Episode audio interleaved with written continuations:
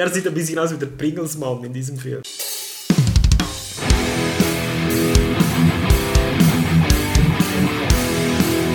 You are listening to Current Cinematic Conundrums. Ladies and Gentlemen, herzlich willkommen zum Arthur Trash Cinema Podcast und zur Episode Nummer 2 zum Zürich Film Festival. Bei mir ist mein treuer Mitmoderator, Mit-Host, Mitdenker. Mitdenker, ja hoffentlich, Martin. Grüezi miteinander. Äh, ich bin Ihr Host Flo, wie gewohnt. Und wie eben gesagt, wir sind beim zweiten Teil von unseren Erfahrungen beim Zürich Film Festival angekommen. Nach einem wirklich sehr tollen ersten Teil, muss ich sagen, wir haben gute Filme gesehen, kommen wir jetzt zu einem, wie ihr jetzt gleich hören werdet, ebenfalls sicher interessanten zweiten Teil. Tollen zweiten Teil. Genau. Ja, da können wir jetzt noch etwas genauer darauf eingehen. Bevor wir das machen, wir haben eine Facebook-Gruppe Arthur Trash Cinema Podcast. Dort bitte gerne beitreten. Wir haben außerdem einen Instagram-Account, den wir noch ein bisschen aktiver bedienen oder da sind noch ein bisschen aktivere News drauf.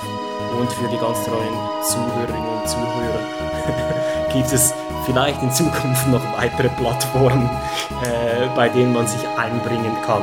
Gut, und damit sind wir bereits beim International Feature Film Teil Genau. vom Zürich Film Festival und zwar eben ist das Teil der Competition, wie wir bei der letzten Episode schon besprochen haben. Und ich beginne hier gleich mit A White White Day und äh, ich werde den Originaltitel jetzt gerne ein bisschen äh, zerstören. Chvitur Chvitur Dagur oder äh, wie auch immer. Welche Sprache ist das? Das ist ein isländischer Film und äh, directed by Linur Palmason, ebenso das äh, Screenwriting. Und es handelt sich hierbei um einen Film, der primär sich mit Verlust auseinandersetzt. Haben wir ja eigentlich einige Filme in diesem Stil gesehen, äh, auch am Festival, by the way. Und es geht um Ingi Mündür, der seine Frau verliert. Ja, du lachst jetzt. Ich komme noch darauf zu sprechen. Und ist eine extrem, und zwar in einer extrem starken Opening-Sequenz des Films, sind die ersten Minuten, das sind also noch nicht wirklich Spoiler.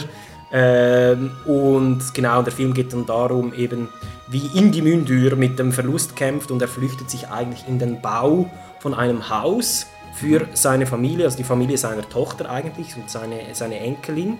Und man sieht so, dass der einzige Lichtblick in seinen zwischenmenschlichen Kontakten dann eigentlich der Kontakt zu seiner Enkelin ist.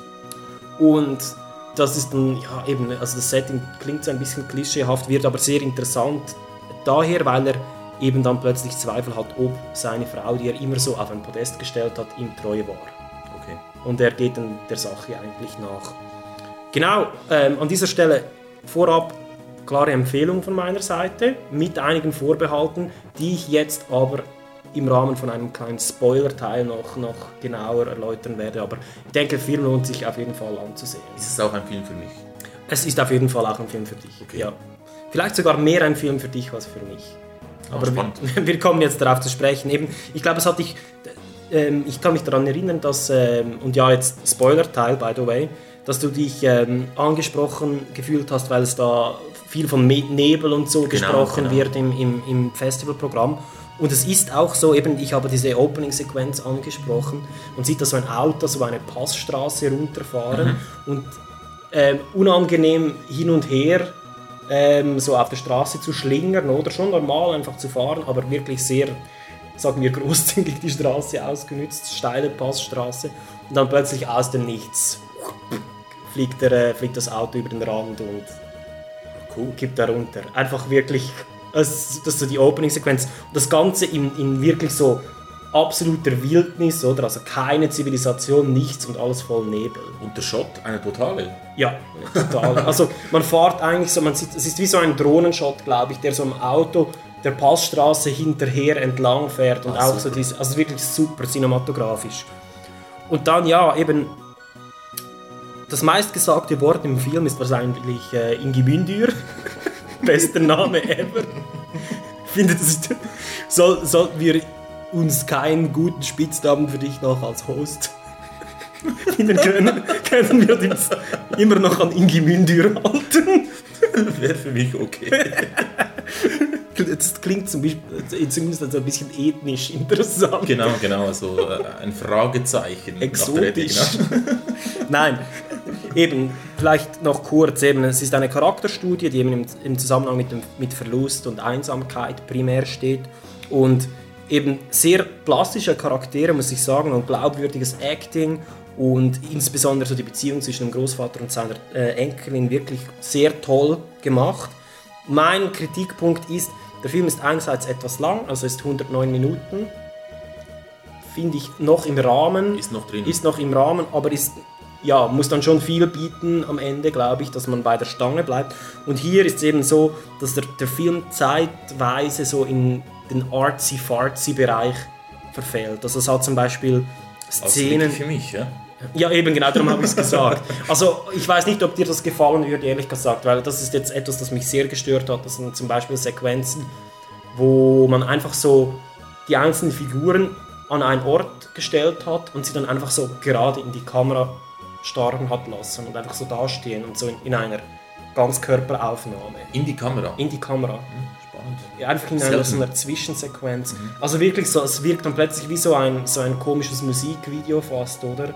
Weißt du, was ich meine? Ja, das tönt nach Höllentor von Zürich Schluss. Nein, besser. Es ist viel besser gemacht natürlich, aber es ist einfach so halt, ja, es, es, es fühlt sich für mich so ein bisschen unauthentisch an, weil der Rest des Films eigentlich sehr stark ist und sehr eigentlich auf die Handlung fokussiert ist und zu offensichtlich meta. Weißt Ja, du, was ja. ich meine?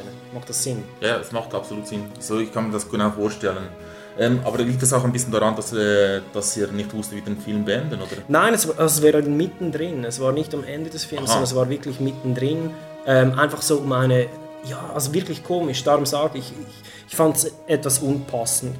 Was dann eben, eben du, hast den Schluss angesprochen, der Schluss war super toll. Es so- gibt einen riesigen Katharsis-Moment. Ähm, Ingi Mün- Mündür tickt ein bisschen aus. Ähm, ja, ist cool. Und dann am Schluss weiß man nicht so ganz. Ähm, darf, ich den, darf ich dir den Film spoilern? Oder? Ich denke schon. Äh, vor allem den Zuschauern zuliebe. Ja, also der Schluss ist sehr interessant. Ähm, er, er trifft dann, er findet dann wirklich heraus, dass der eine Typ, den er kennt, mit seiner Frau geschlafen hat über Jahre hinweg. Und er, er lässt ihn dann so ein Grab buddeln für sich und so shit.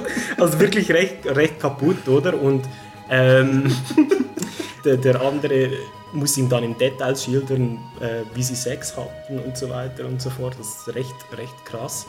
Und in der nächsten Szene sehen wir Inge Mündür mit seiner Enkelin, oder? Auf dieser selben Passstraße und die werden dann angegriffen von dem Typ, der, den er so dann gehen lassen hat, eigentlich, oder? Aber der, der hat mit dem nicht umgehen können. Und ähm, sie haben dann ein, so ein bisschen einen Autounfall und Inge Mündür läuft dann mit, mit seiner Tochter weg durch einen Tunnel, weil dieser von so Steinmaterial versperrt ist. Genau, ja. Und das ist da, man, man weiß dann nicht genau, sind die beiden irgendwie gestorben oder ist es, weil, weil es dann wirklich sehr plötzlich in diesem Nebel wieder ist, oder? Und so, das Ganze verschwimmt sehr, oder? Man, sie verbringen dann zum Beispiel zwei Minuten da und hören so dem Fluss zu. Und ich habe da so ein bisschen Styx-Konnotation irgendwie gehabt, oder? Ähm, der griechischen Unterwelt ist das, glaube ich, oder? Ja, ja, genau, das ist der, der Fluss, der da zum, äh, Reich der zum Toten. Tartaros. Genau, eben das war so meine Assoziation. Und sie ist dann nicht ganz klar. Sie, am Schluss laufen sie einfach durch den Tunnel und schreien beide einfach so in den Tunnel rein. Ah, toll. Und das ist das Ende. Das fand ich super gut. Eben, Also als, ich dich nach dem Film gesehen habe, ha- warst du noch nicht so sehr überzeugt, aber ich glaube, der Film ist gut gealtert in deinem ja Gedanken. genau, ja, das ist ein guter Punkt, ja. Eben mich hat im Moment, hat mich eben wirklich diese Zwischenszenen zum Teil, hat mich Okay. sehr gestört. Ich finde das so ein, eben, ja, es ist nicht ein Meta-Ende, aber es ist ein bisschen esoterisch, oder? Das finde ich super, das kann man immer machen, aber ich finde, im, im Flow der Geschichte hat es mich etwas rausgehauen. Okay. Genau. Ja, das, das wäre das. Also, um das Ganze nicht länger zu machen. Ich kann den Film sicher äh, sehr, sehr empfehlen. Werde ich mir anschauen und ich hoffe, die Zuhörer ebenfalls. Genau. Als nächster Film haben wir äh, Divino Amor oder äh, Divine Love auf, äh, auf Englisch. Und das ist ein Film von Gabriel Mascaro. Äh, geschrieben mit äh, weiteren Leuten. Rachel Daisy, äh, Daisy Ellis, Lucas Paraiso, Estras Becerra und er wurde in vielen Ländern produziert, unter anderem auch die Schweiz. Und ähm, der Film äh, spielt in Brasilien in einer nicht allzu fernen Zukunft. Genau. Und äh, er handelt davon, dass eine Frau, Joanna genannt, einen Ehemann hat und äh, sich sehr ein Kind wünscht. Und gleichzeitig arbeitet sie bei einem äh, Scheidungsbüro. Genau, also es ist so eine staatliche, ähm, ja, es ist eigentlich eine Form vom, vom Gericht, Das oder? Zivilamt, halt. Ein Zivilamt, Ja. äh, genau, ja, Zivilstandsamt, oder Genau. könnte es sein, so etwas in dem Stil. Und äh, sie ist eigentlich damit betraut, dass sie eigentlich die Scheidungen führen muss. Genau. Und als äh, Katholikin oder äh, was auch immer der aus dem katholischen Glauben in diesem Film geworden ist, Ja. ähm, ist sie natürlich gegen die, die Scheidung, weil man kann, äh, das Versprechen ist ja nur einmal vor Gott, oder? Und äh, die Scheidung ist eigentlich nicht erlaubt, Also bis, da, bis der Tod euch scheidet, heißt es ja. Und sie versucht immer, äh, diese Paare äh, dazu zu bewegen, sich noch einmal eine Chance zu geben oder einen Kurs mit ihr zu besuchen, äh, mit ihrem Ehemann ebenfalls besucht. genau. Und äh, wie heißt der, äh, der Club? Ist der, der, der Divino Amor, oder? Ich glaube, dass der Club heißt so, ja. Also ist so, oder nein, das ist mehr so die, die Sekte, die eigentlich ja mit diesem Divino Amor der göttlichen Liebe betitelt ist, oder? Ja, also es ist eigentlich ein, ein religiöser Kult, oder? Genau, genau. Aber speziell jetzt hier, oder? Dieser, dieser Kult äh, hat da gewisse Regeln, oder? Und äh, vor allem für Leute, die eben äh, an eine Scheidung denken, äh, auch einmal, einmal etwas anderes wahrzunehmen. Und da darf man nur paarweise eintreten. Genau. Es geht nichts anderes, sie müssen verheiratet sein. Genau. Und Es was passiert da halb, drin? Halb, pa- ich glaube, das müssen wir, wir müssen noch eine Spoilerwarnung geben, weil es stimmt. lohnt sich. Bin, bin dazu Nein, das ist okay, du bist, du bist an einem guten Punkt jetzt. Genau, eben, es ist, ein, es ist Spoilerwarnung, es ist halb Paartherapie, halb ähm, ja, religiöser Kult, oder? Mhm. Und sie, genau, was machen sie dort? Einfach Partnertausch, oder? Sie, Es ist sie, wie eine Orgie, kann man sagen, aber eine geordnete Orgie. genau, Äh, man wählt sich, also zwei Paare werden da zusammen in einen Raum geführt und dann können sie mit dem jeweils anderen äh, Geschlecht äh, Sex haben. aber, Wichtig, der Samenerguss muss im, äh, beim äh, eigenen Ehepartner stattfinden. richtig, genau. The Seed of God. Nein. Ich weiß nicht, ob es so betitelt ist, aber ja. Nein, aber es ist sehr interessant. Wir haben, also das Ganze ist eben so ein bisschen im, aber eben es ist eine Zukunftsvision und das sehen wir zum Beispiel dann auch, dass es zum Beispiel so einen Drive-In, Drive-In-Pfarrer gibt, ähm, wo sie die Hauptdarstellerin immer wieder vorbeigeht und ihre Sorgen bei ihm ablädt und so. Also sie, Ja, man muss anstehen, Drive-In oder? Confession, Ja, genau. oder ist das? Das, das habe ich sehr cool gefunden. mit, mit, mit Scheiben äh, rundherum. Es ist wirklich ein, ein richtiger Drive. Man, man fährt da mit dem, Rau, äh, mit dem Auto in einen Raum Mhm. und da sitzt dann der Pfarrer oder der Priester auf einem Stuhl.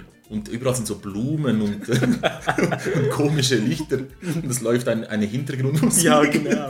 Ah ja, und es gibt so, es gibt so äh, Trockeneis, oder? Sie blasen da so Nebel raus und so in der Rauchmaschine. genau. Das ist fantastisch. Aber es wird da so als Service angeboten und äh, diese Joanna glaubt unglaublich fest daran und äh, hört auf den Pfarrer.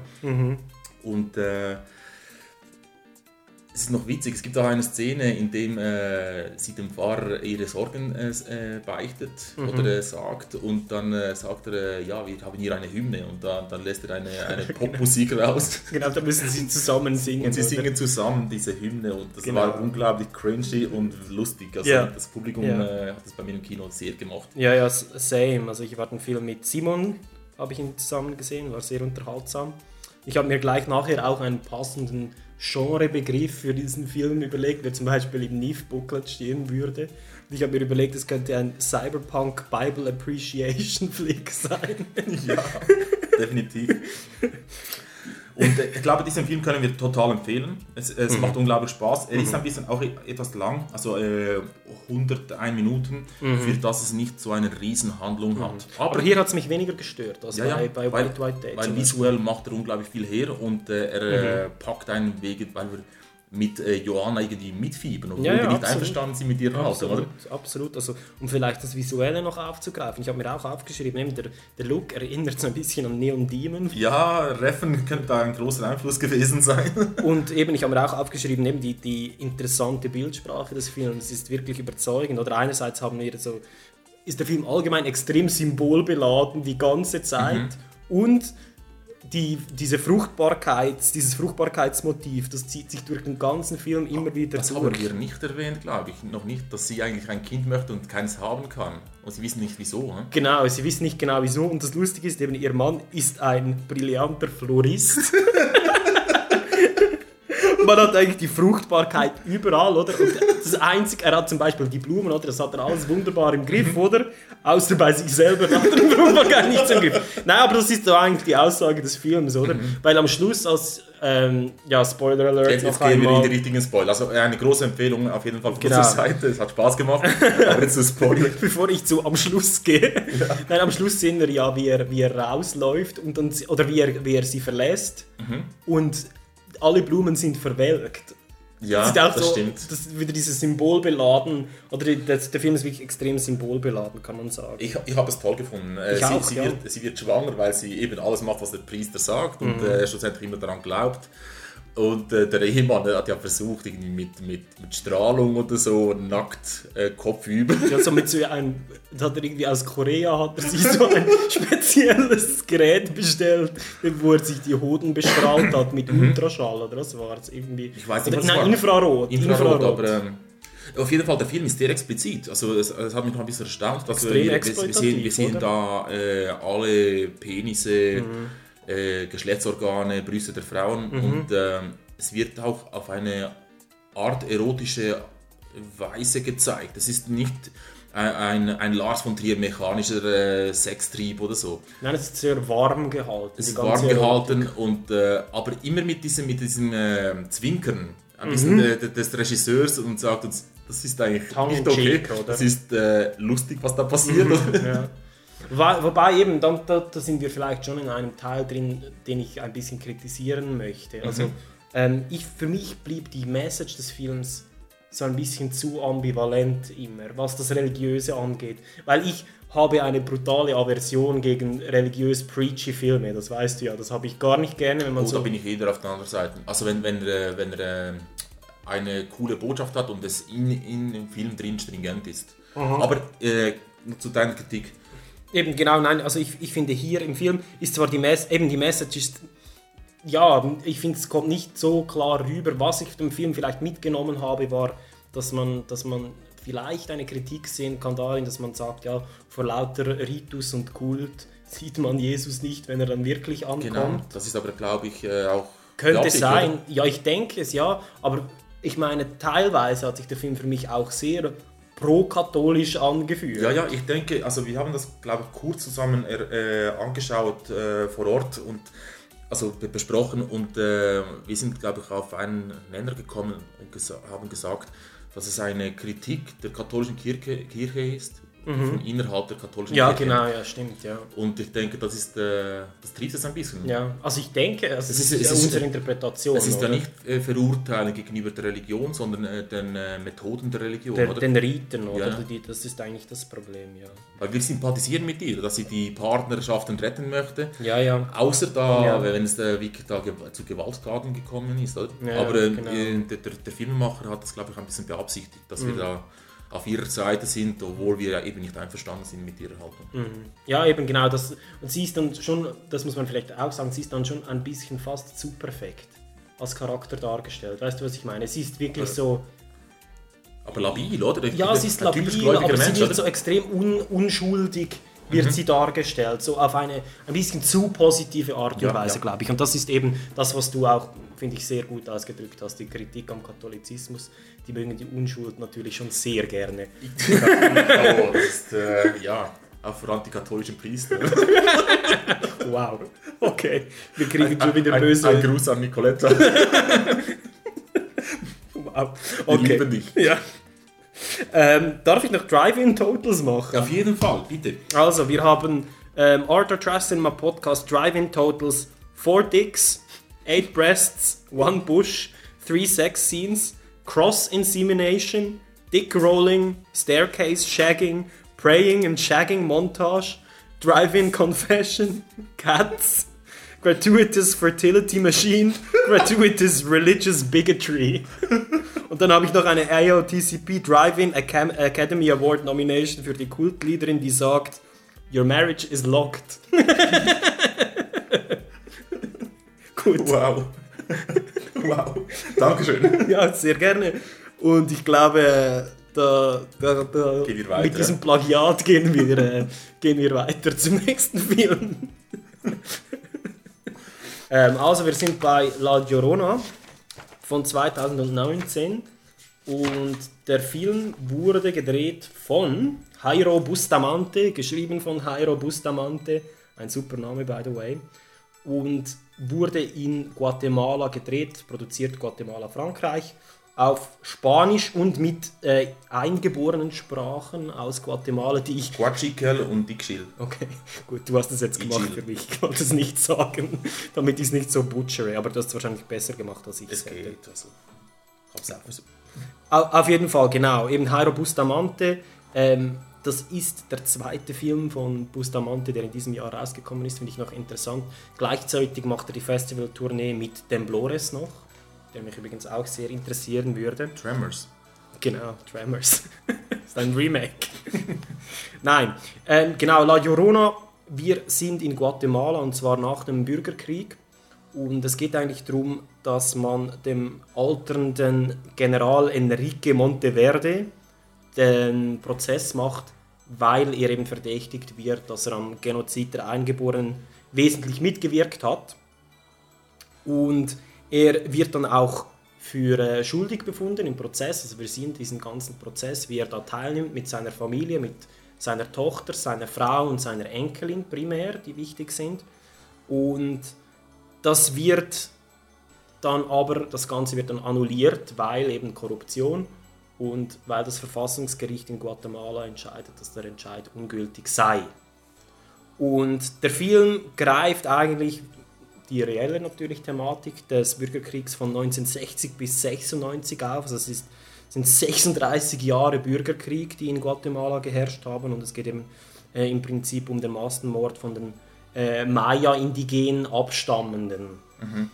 Ja, das ist so das und ich glaube vom, vom Genre her ist das wahrscheinlich der Film. Ah, das, ja. Hier Müssen- dürfen wir ein das sagen? Ein bisschen kritisieren. Also Drama ist es nicht. Es ist sicher kein Drama. Für nein. mich war es ein Drama, aber Okay. Ja, ihr werdet sehen, ich und Martin sind uns nicht sehr einig über nicht diesen ganz. Nicht Film. ganz nein. Aber ähm, eben im, im Festivalprogramm heißt es Drama und ich glaube, das ist einer der sehr seltenen Fälle, wo man anstatt Thriller Drama benutzt, um einen Horrorfilm zu Und Flo verdecken. wollte da Thriller stehen sehen. Ja, ja, Ja, zumindest eher, lieber Thriller als Drama, weil es ist mehr Thriller als Drama. Ich möchte Wobei, noch die. Synopsis noch ein bisschen fertig machen. Ja, machen wir weiter, ja. Äh, der, der General äh, Enrique wurde dann, äh, war im, äh, hat eine, einen, einen Unfall im, äh, im Courtroom gehabt Genau, ja. und ist dann eingeliefert worden ins Spital. Mhm. Und äh, als er vom Spital nach Hause zurückkehrt, äh, s- sind alle Bediensteten weg, außer äh, die eine Bedienstete. Mhm, genau. Und da kommt, äh, weil die, diese Bedienstete nicht allein arbeiten kann, äh, ruft sie um Hilfe und äh, in, ein, in ihr Heimatdorf und da kommt eine, die angeblich aus diesem Dorf stammen sollte, durch äh, alle Protestbewegungen, die sich um das Haus von General Enrique geformiert haben, Genau.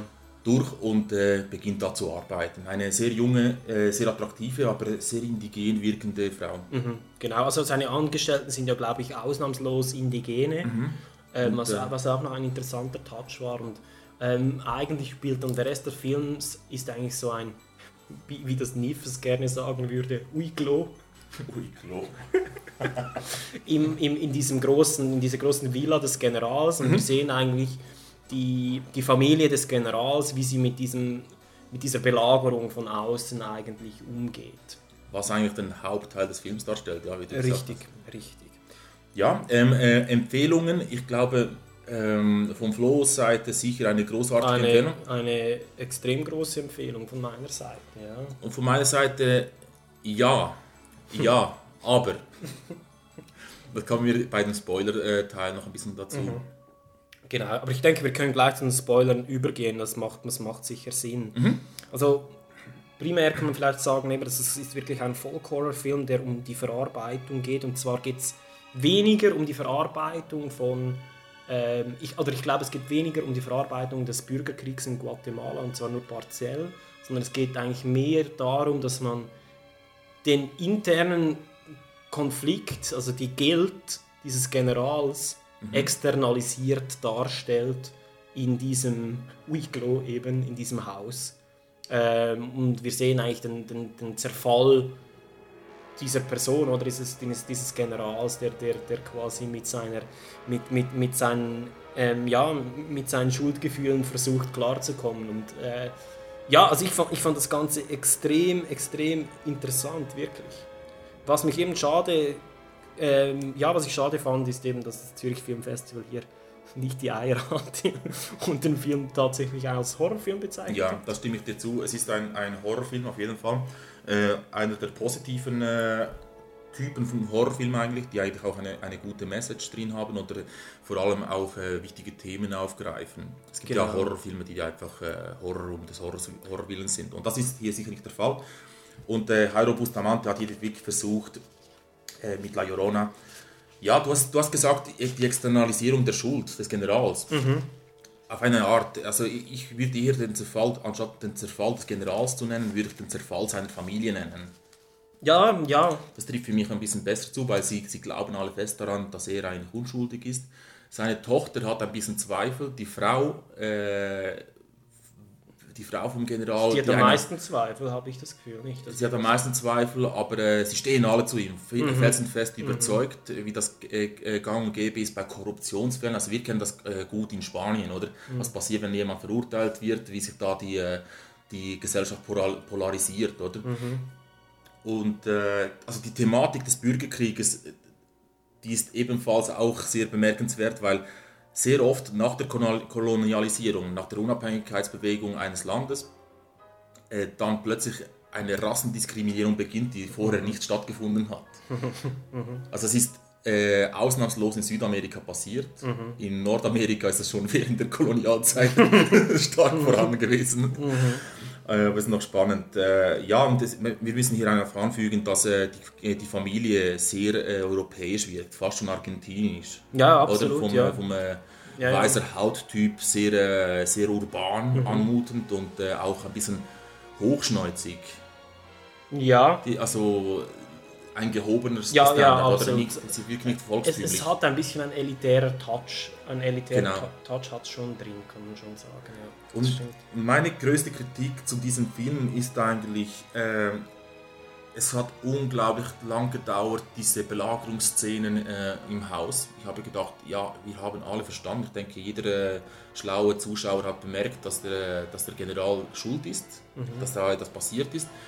Und äh, der äh, Regisseur ist mir ein bisschen vorgekommen, als tut er so, hat er, hat er nicht. Und, Wirklich? äh, es ist mir enorm lange vorgekommen, diese Belagerungsszene, Okay. bevor dann der, der Horror angefangen hat. Wobei der Horror eigentlich dieses Filmes ja an einem anderen Punkt kommt, ganz am Schluss. Genau, genau. Ja, also ich denke, das kann man schon so. Du hast recht, aber ich, ich, ich glaube eben nicht, dass der Regisseur mit den Erwartungen des Zuschauers gespielt hat, sondern er wollte mehr aufzeigen, eigentlich, dass die Familie so ein bisschen hin und her gerissen ist. Weil für mich als Zuschauer war es von Anfang an völlig klar, dass der schuldig ist. Genau, das meine ich. Eben das Publikum hat das Genau. gecheckt, glaube ich. Genau. Für mich ist aber auch noch äh, ein Problem gewesen in dieser Situation, äh, für wen sind wir? Die neue Haushälterin, äh, wir haben keinen Mhm. Nein, Zugang zu ihr. Nein. Der General, wir sehen nie seine persönliche Sicht, außer äh, in diesen einzelnen Horrorszenen, die er sich äh, erdenkt, glaube Mhm. ich. Und die Tochter hast, hast du mal erwähnt gehabt, oder? Als, Ja. als äh, Point-of-View-Character und Genau. äh, ich konnte mit der Tochter nie sympathisieren. Äh, ich hatte, das lag vielleicht auch an der Sprache, dass ich es direkt verstanden habe, Mhm. was die da erzählt haben, aber ich habe es nicht eine besonders gute Schauspielerin gefunden. Und das, an dem ist ein bisschen die Krux äh, des Filmes. Also bei Horrorfilmen generell sollte man eigentlich einen Point-of-View-Character haben, mit dem man ein bisschen sympathisieren kann. Ja, ich finde nicht unbedingt. Ich finde find das nicht unbedingt nötig, wenn die Prämisse genügend interessant ist. Und das Setting, wie es sich entwickelt, genügend interessant ist. Und ich habe das Ganze wirklich wie so ein Abbild vom Gewissen quasi des, Mhm. des Generals gesehen. Und dann ist wie schwierig, dass man sich in jemand anderen reinversetzen kann. Weißt du, was ich meine? Man will eigentlich nur zeigen, was passiert, wie ist, was ist die Entwicklung um ihn herum, wie nimmt er es wahr, oder? Ah, da müsste eigentlich der ganze Film von seiner Perspektive Ich glaube, sein. Das, ich, glaube, schön gewesen. ich glaube es eben, dass der Film eigentlich aus seiner Perspektive ist. Darum habe ich gesagt, dass es um eine In- also Externalisierung Ja, ja, ja. des Ganzen geht. Und ich habe den Film wie als Porträt, als Abbild von seinen, von seinen Gedanken gesehen, von sein, was in ihm abgeht. Weil wir als Zuschauer, wir sehen, dass mit dieser, mit dieser Angestellten etwas Supernatürliches passiert und etwas nicht in Ordnung ist. Und wir gehen aber davon aus, dass es nur in der Einbildung des Generals ist, weil das seine Schuldgefühle sind. Genau. Und ich glaube, das ist doch ganz klar so, dass wir hier ein, einfach ein, un, ein, also einen Erzähler haben, auf den wir uns nicht verlassen können, weil es eben aus der Sicht des Generals ist, das Ganze. Ich war das nicht klar, ganz eindeutig, dass es seine Sicht war. Aber wenn, wenn es so wäre, oder, dann ist natürlich der Film äh, um einiges besser. Ja. Aber ich denke, äh, wir haben doch äh, einige Blickwinkelwechsel, äh, indem wir plötzlich bei seiner Frau drin sind, bei, bei ihren Traum, Träumen. Das stimmt. Das Und wir, stimmt. wir haben die, die äh, was wir nie haben, ist seine Enkeltochter als, äh, als Person, Mhm. als Point of View Charakter. Aber seine Tochter ist äh, sehr in den Fokus gerückt. Mhm. Und für mich ist das ein bisschen der Fehler. Also die, die, sie spielt absolut keine Rolle und da ist noch eine, eine Fra ein Fragezeichen aufgeworfen worden von, sein, von ihrer gescheiterten Ehe wegen des Generals Mhm. und so, welches ein bisschen den Fokus äh, vom Film wegrückt. Aber nichtsdestotrotz, äh, ich denke, der Film ist gut. Von Mhm. meiner Seite, von, dir, von deiner Seite wahrscheinlich noch, wahrscheinlich noch besser Mhm. und äh, sicher eine Empfehlung. Ja, auf jeden Fall. Eben, also ich, ich, ich, kann vielleicht auch einige Sachen oder kurz was anfügen. Nämlich Ich, ich fand den Film ähm, wirklich atmosphärisch extrem dicht, immer. Äh, für mich blieb die Spannung übrigens auch immer wirklich voll erhalten. Ich fand diesen Wechsel von diesem Courtroom-Drama auf das äh, Kammerspiel dann in der Villa des, des ähm, Generals extrem cool. Ah, übrigens diese Courtroom-Szene, die vollständig in dieser indigenen Sprache ja war, mit Übersetzung auf Spanisch, fand ich enorm gut, Cool, ja, extrem Szene. effektiv.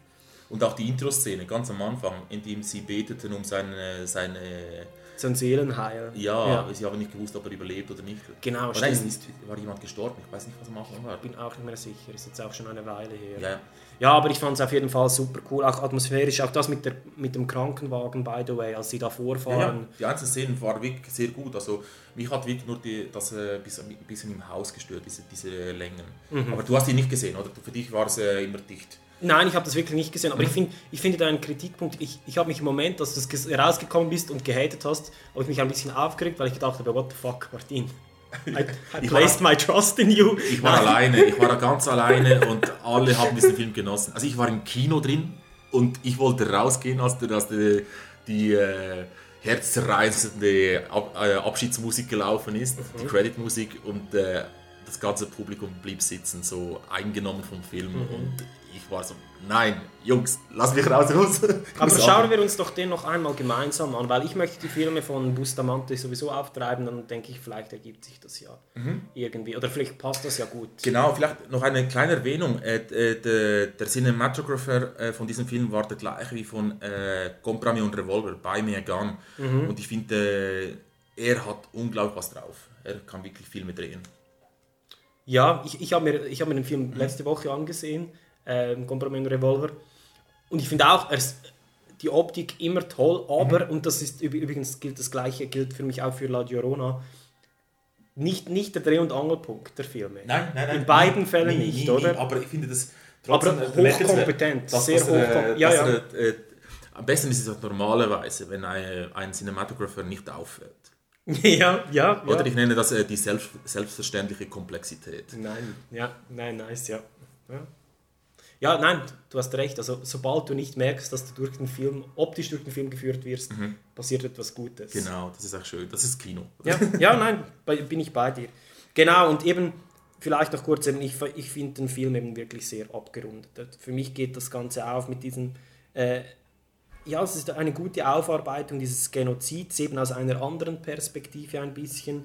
Ähm, anhand eben dieser Folklore-Geschichte mit der La Llorona, das haben wir gar noch nicht so angesprochen, oder dass das sollen die Zuschauer sehen. Ja, eben, genau. Ich glaube, das, das kennt man ja auch. Es gibt ja auch, glaube ich, schon sechs oder sieben Horrorfilme über diese. Ja, aber schaut euch Mindestens. diese nicht an. Schaut euch diesen hier an, Mhm, weil, äh, weil hier wird es ein bisschen, ja, es wird gut ver, äh, verbunden. Ja, finde ich auch. Und es ist, es ist, für mich war es ein befriedigender Film. Wirklich Es ein könnte ein bisschen früher begonnen haben, La Llorona, den La Llorona-Teil, aber ja. Martin wollte einfach mehr Horror. Er hat, du hast dich gleich gefühlt wie ich bei Midsommar wahrscheinlich. Ich wäre Mitte, habe ich auch gedacht so, where's the horror? Ja, bei Midsommar hast du gar keinen Horror bekommen wahrscheinlich. Nein, aber, also aber ja, ich, wenig. Ich, war- ich habe den Horror gespürt, deswegen, ich habe da geschwitzt. Siehst du, bei mir ist einfach etwas nicht mehr ganz richtig, offensichtlich. Nein, aber ich glaube, dabei belassen wir es mit einer Empfehlung, mit einer klaren Empfehlung von meiner Seite, mit einer Empfehlung mit Vorbehalt von Martin.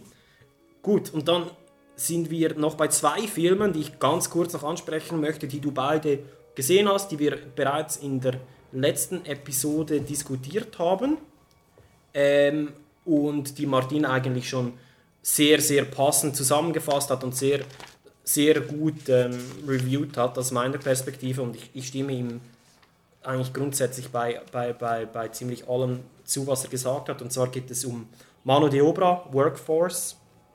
Eben wie gesagt, für ein detailliertes Interview, äh, für ein det detailliertes Wolltest du ein Interview mit dem Regisseur Nein, der war mir so. Eben genau das ist ein Punkt, den ich noch anmerken wollte. Wir haben, ich war da in einem Screening mit einer Kollegin ähm, und da ist der Regisseur gekommen und der Mann war so unsympathisch. Er hatte so eine junge, hübsche, mega sympathische Producerin dabei, die, die so ein bisschen Auskunft gegeben hat. Und Er ist so da gestanden, als würde es ihn so richtig anscheißen, da zu sein. Und, und das muss ich jetzt vielleicht ganz, ja, jetzt mal aus dem, das, aus dem ganzen Review-Setting mal äh, rausgenommen sagen, ich finde, das geht gar nicht. Weil das Prinzip oder das, das Ziel eines Filmfestivals ist eigentlich, dass man als Regisseur gehen kann, seinen Film den Leuten zeigen kann. Man sollte ja eigentlich Spaß dabei haben, dass Genau. man sieht, wie das Publikum auf den Film reagiert. Und die Reaktionen hier waren eigentlich sehr positiv, by the way. Und das ultimative Ziel wäre ja eigentlich dann einen Vertrieb zu begeistern dafür, dass man einen Film aufnimmt ins Sortiment. Und ich meine, sorry, wenn man da so mit einer Leidensmine vorne steht, dann geht da gar nichts. Also. Ja, ich liebe nicht kommen, oder? Ich finde auch, dann kommst du einfach nicht, Genau, wenn, dich wenn du wenn du es äh, nicht magst. Vielleicht hat er auch diese Mine, hat er etwas gesagt. Ja, er hat ein, zwei Dinge gesagt, aber man hat ihm so angemerkt, er hat so null Bock. Okay. Das finde ich schade. Ja, ja, nein, ich meine, du musst ja nach, ein, nach dem Vervollständigen eines Projektes musst du ja wie dahinter stehen können. Und, Ja, auch, das- äh, und sonst reicht es nicht ein, Die eigene, die eigene Freude mit ein, einreichen musst du ja. Du hast ja Geld rein, äh, rein, äh, reingepumpt, oder? ja. ja. Aber äh, trotzdem, äh, du müsstest ja, wie die, müsstest ja wie die eigene Freude, die ja im Film, beim Dreh sel selber, äh, man spürt das heraus, dass da eine Botschaft drin ist und dass, dass er Freude hatte zu drehen, glaube ich. Mhm. Aber du, du, wenn das wahr ist, was du sagst, und ich glaube dir, dann äh, lieber nicht kommen. Ja, ich Nein. finde auch, bin ich bei dir. Ähm, genau, eben. Vielleicht noch kurz zwei Punkte, die ich noch sagen möchte zum Film. Ich, by the way, ich habe mir hier aufgeschrieben, es tut nichts zur Sache, aber wow, hat es Zonana angeschissen, dort zu sein. Das steht in meinen Notizen. Toll. Sorry. Auf jeden Fall, genau, eben, ich, ich vertrete eigentlich die äh, gleiche Meinung wie- wie du zu diesem Film. Ich sah allerdings auch noch einige Probleme im Film und zwar fand ich, das hast, war, glaube ich, hast du anders gesehen. Du hast den Schluss gut gefunden, ich fand den Schluss extrem unbefriedigend, muss ich sagen. Ähm, hat mich so ein bisschen, ja, für mich den Film so ein bisschen ins Leere laufen lassen, rein vom Feeling her. Also jetzt nicht von der Handlung, sondern wirklich einfach vom Feeling her. Fand ich etwas schade. Und etwas anderes noch ganz kurz, die Optik des Films war mir viel zu grau. Der Film ist ultra grau, weil es, es scheint bei den neueren Filmen und, und viel auch bei Hollywood-Produktionen irgendwie dieses ausgewaschene, ähm, dieser ausgewaschene Look scheint irgendwie Trend zu sein, weil es einfach ist. Ich Das, weiß ist, äh, sind neu, das hat mir ein Kollege gesagt, äh, mit dem ich oft chatte. Mhm. Sind die neuen Kameras, die sie benutzen. Und die, die nehmen sich einfach nicht die Zeit, diese, diese Korrekturen vorzunehmen, weil, äh, weil auch zum Teil das enorm komplex ist und äh, Special Effects einfacher sind. Ja. Das ist brutal eigentlich.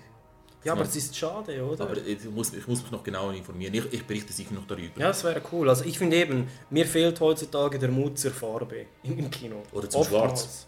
Oder zum Schwarz, genau. Eben. Wir, wir haben uns gestern einen tollen Schwarz-Weiß-Film angesehen. Da sieht man, dass jetzt Schwarz kann potent sein. Ja, aber auch der, der Lighthouse war fantastisch. Ja, voll. Da haben wir ja. Zum Glück haben wir den im Kino gesehen. Ne? Ja, voll, das stimmt. Das stimmt. Ja, eben, und ich finde eben, ja, nur weil, ein- weil ein Film gritty sein muss, muss er nicht grau sein. also, weißt du, was ich meine? Ja, ja, ja. Ich meine zum Beispiel Maniac, wenn wir von Maniac reden, der ist schon blau, schwarz, grautöne zum Ja, Teil. New York-Töne. New York-Töne und aber mit viel Neon noch drinnen und drin und so. Und funktioniert, also ich meine, soll mir mal jemand einen more gritty Film als Maniac bringen? Schwierig.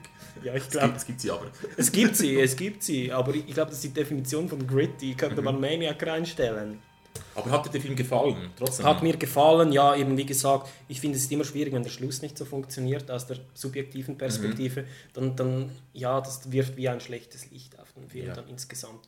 Aber ich fand ihn gut und ich kann ihn auch empfehlen zum Sehen, weil das Konzept sehr interessant ist, wie du bereits ich im muss Detail sagen, gesagt hast. der, der Film war äh, sehr architektonisch, oder? Und das war vielleicht auch ein Uiklo. Ja, Und ähm, was, was ich cool gefunden habe an diesem Film verglichen mit anderen Filmen ist, dass er sehr eben architektonisch gedreht wurde. Wir Mhm. wissen, wie das Haus funktioniert, wir wissen, wie, äh, wie die Räume funktionieren und aufgeteilt sind. Mhm. Und äh, jeder Raum hat spätestens am Schluss des Films einen ganz anderen Charakter. Und äh, ich habe die Sozialkritik äh, sehr gemocht. Also das ist eine Repräsentation der äh, mexikanischen Gesellschaft, schlussendlich in, einem, in einem Haushalt. Und äh, der, ist Schlu- der, Schluss, böse, oder? der Also, Schluss ist äh, böse. Das ist sehr böse. Es ist ja. so, ja, okay. Wir versuchen es und äh, nein. Genau. Es ist noch die, Polizeisirenen im Hintergrund. Ja, ja, ja, ja. Das ist fies. Und wenn wir bei fies sind, dann können wir auch gleich zu Droningen, Queen of Hearts, übergehen. Ja, ja, da. Ähm, ja, auch hier muss ich sagen, ich fand dein Review sehr gut von diesem Film, kann ich mich voll dahinter stellen. Lars von Trier Momente gemacht. Äh, fand ich richtig geil, also es hat mich weggehauen im Kino. Was ich sagen muss, dass auch hier, ja, der Schluss war einfach, ist so ins Melodramatische abgedriftet für mich, so ins Klischeehafte. Das ist fürs Mainstream-Publikum ein bisschen gebraucht, denke ich. Ja, ja, vielleicht, ja. Aber eben, ich meine, aus dieser Filmindustrie, oder? Das ist ja ein dänischer Film, da, da gab es noch Filme, die, die haben am Schluss auf das Mainstream-Publikum geschissen, oder? Und das habe ich eben gerne. Das habe ich sehr gerne. Und hier, weil der ganze Film so in diesem Ton gehalten war, eigentlich so Ja, völlig außerhalb des Mainstreams, habe ich den Schluss auch etwas in diesem, ja, in diesem Verlauf erwartet, aber das war es dann nicht. Spoiler Alert, vielleicht kurz eben, der Schluss des Films, der, am Schluss wird, fliegt ja diese Affäre dann quasi auf, beziehungsweise ähm, der Junge erzählt es seinem Vater und die Frau streitet alles ab und stellt es dann darauf ab, dass er eben ein schwieriger Jugendlicher ist und bla bla bla. So und, und ja, und sie ist wirklich einfach böse, oder? Und dann schlussendlich senden sie ihn weg wieder und er kommt dann aber immer wieder zurück wie so ein Hündchen, oder? Weil er sich dort eigentlich sehr wohl gefühlt hat und er hat ja eine gute Beziehung zu Mutter. Zu, ja, da, ja, die auch. Aber, aber nein, zu den, zu diesen, de, den Töchtern Ja. ähm, seines Vaters, seine Stiefschwestern, ja. oder? Hauptschwestern, ja. Genau, und, und dann ist wirklich, dann driftet es so wirklich ins Melodramatische ab. Sie sagt dann so zu ihm so irgendwie, you don't live here anymore, go away und so. Und äh, weißt du, sie erzählt ihm so Scheiß, was sein Vater gesagt habe, er wolle ihn nicht mehr sehen und er wolle nichts mit ihm zu tun haben und so. Und das, das war für mich so Hollywood Rom-Com. Ich, ich hatte das als nächstens erwartet, dass Julia Roberts um die Ecke kommt und Richard Gere. Richard Gere und vielleicht noch Hugh Grant.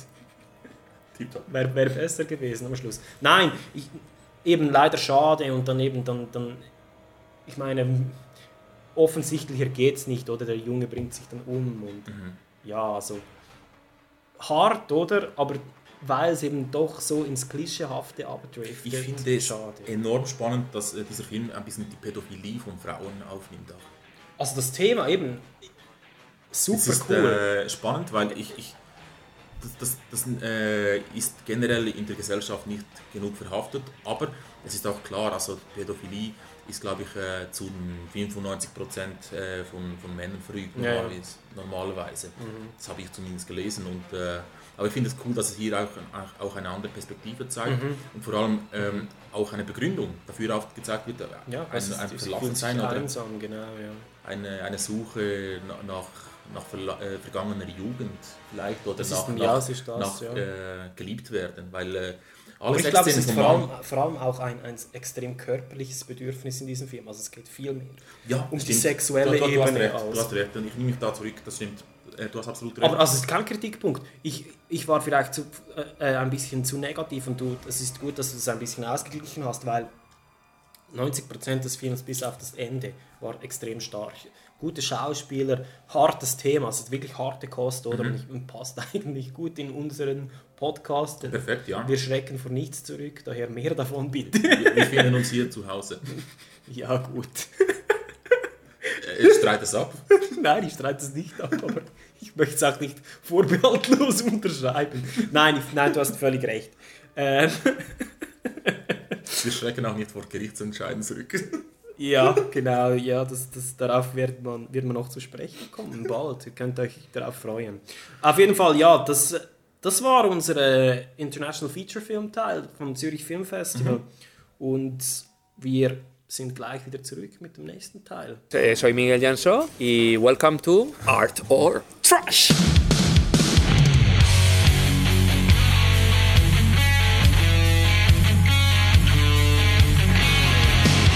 Hier ist Heiko Roos, Regisseur vom Projekt Fleisch, der Bildas und Projekt Teresa.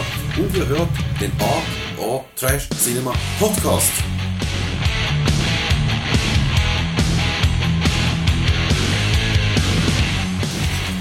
안녕하세요. 영화 악인전 The Gangster, The Cop and the Devil 어, 감독 이원태입니다. You are listening to the Art Trash Cinema Podcast.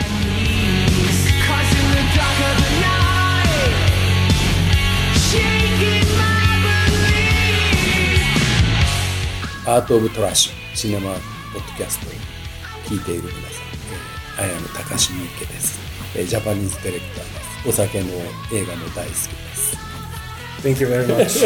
Perfect. But he said that the, he, I like uh, uh, so- uh, alcohol and In a world where terrible mainstream rules the realm of cinema, two movie buffs embark on an epic journey to restore the balance.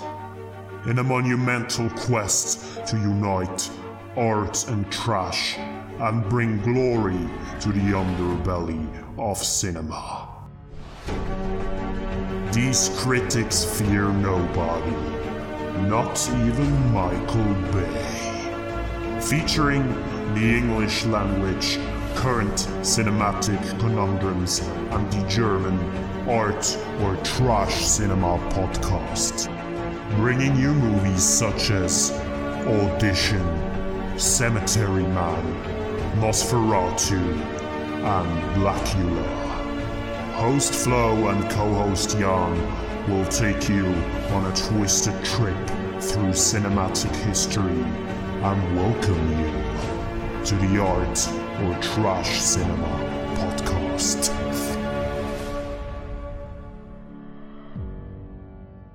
The Art or Trash Cinema podcast is available on iTunes, SoundCloud, and all major podcast apps for free. Warning this program is not safe for work and contains explicit language. Ja, willkommen zurück. Wir befinden uns hier jetzt im äh, einzigen Film, den wir noch geschaut haben beim International Documentary Film Competition. Und es geht hier um äh, einen Film von äh, Mads Brücker, der bekannt ist für äh, Mockumentaries und Dokumentarfilme. Äh, er ist ein komischer Kerl eigentlich. Er spielt auch selber mit die Hauptrolle. Und äh, er ist ein, ein Rotschopf. Okay. mit einer sehr, sehr hohen Stimme und ein bisschen kratzigen Stimme. Okay. Und, äh, Ist er ein Hauptchar einer der ja, Hauptcharaktere? ja, ja. Er, Okay. es, es ist äh, ein. Es handelt sich hier um einen Konspirationsfilm über Konspira Konspirationstheorien. Okay, ja. Und der Film beginnt damit, dass äh, er mit dem Rücken zur Kamera steht und äh, sagt, dass äh, der Bösewicht dieser Story in, ganz in weiß gekleidet war. Und nebendran ist eine äh, schwarzafrikanische ähm, Schreiberin, Protokollführerin, die aufschreibt, was er diktiert. Und äh, da, da wechselt es gleich zu einer anderen Szene, in dem er auch mit dem weißen T-Shirt, mit dem weißen ähm, Hosen dasteht, auch mit dem Rücken zur, äh, zum Publikum. Und da ist eine andere äh, schwarzafrikanische Protokollführerin. Und er erzählt die gleiche Story. Okay, das ist spannend.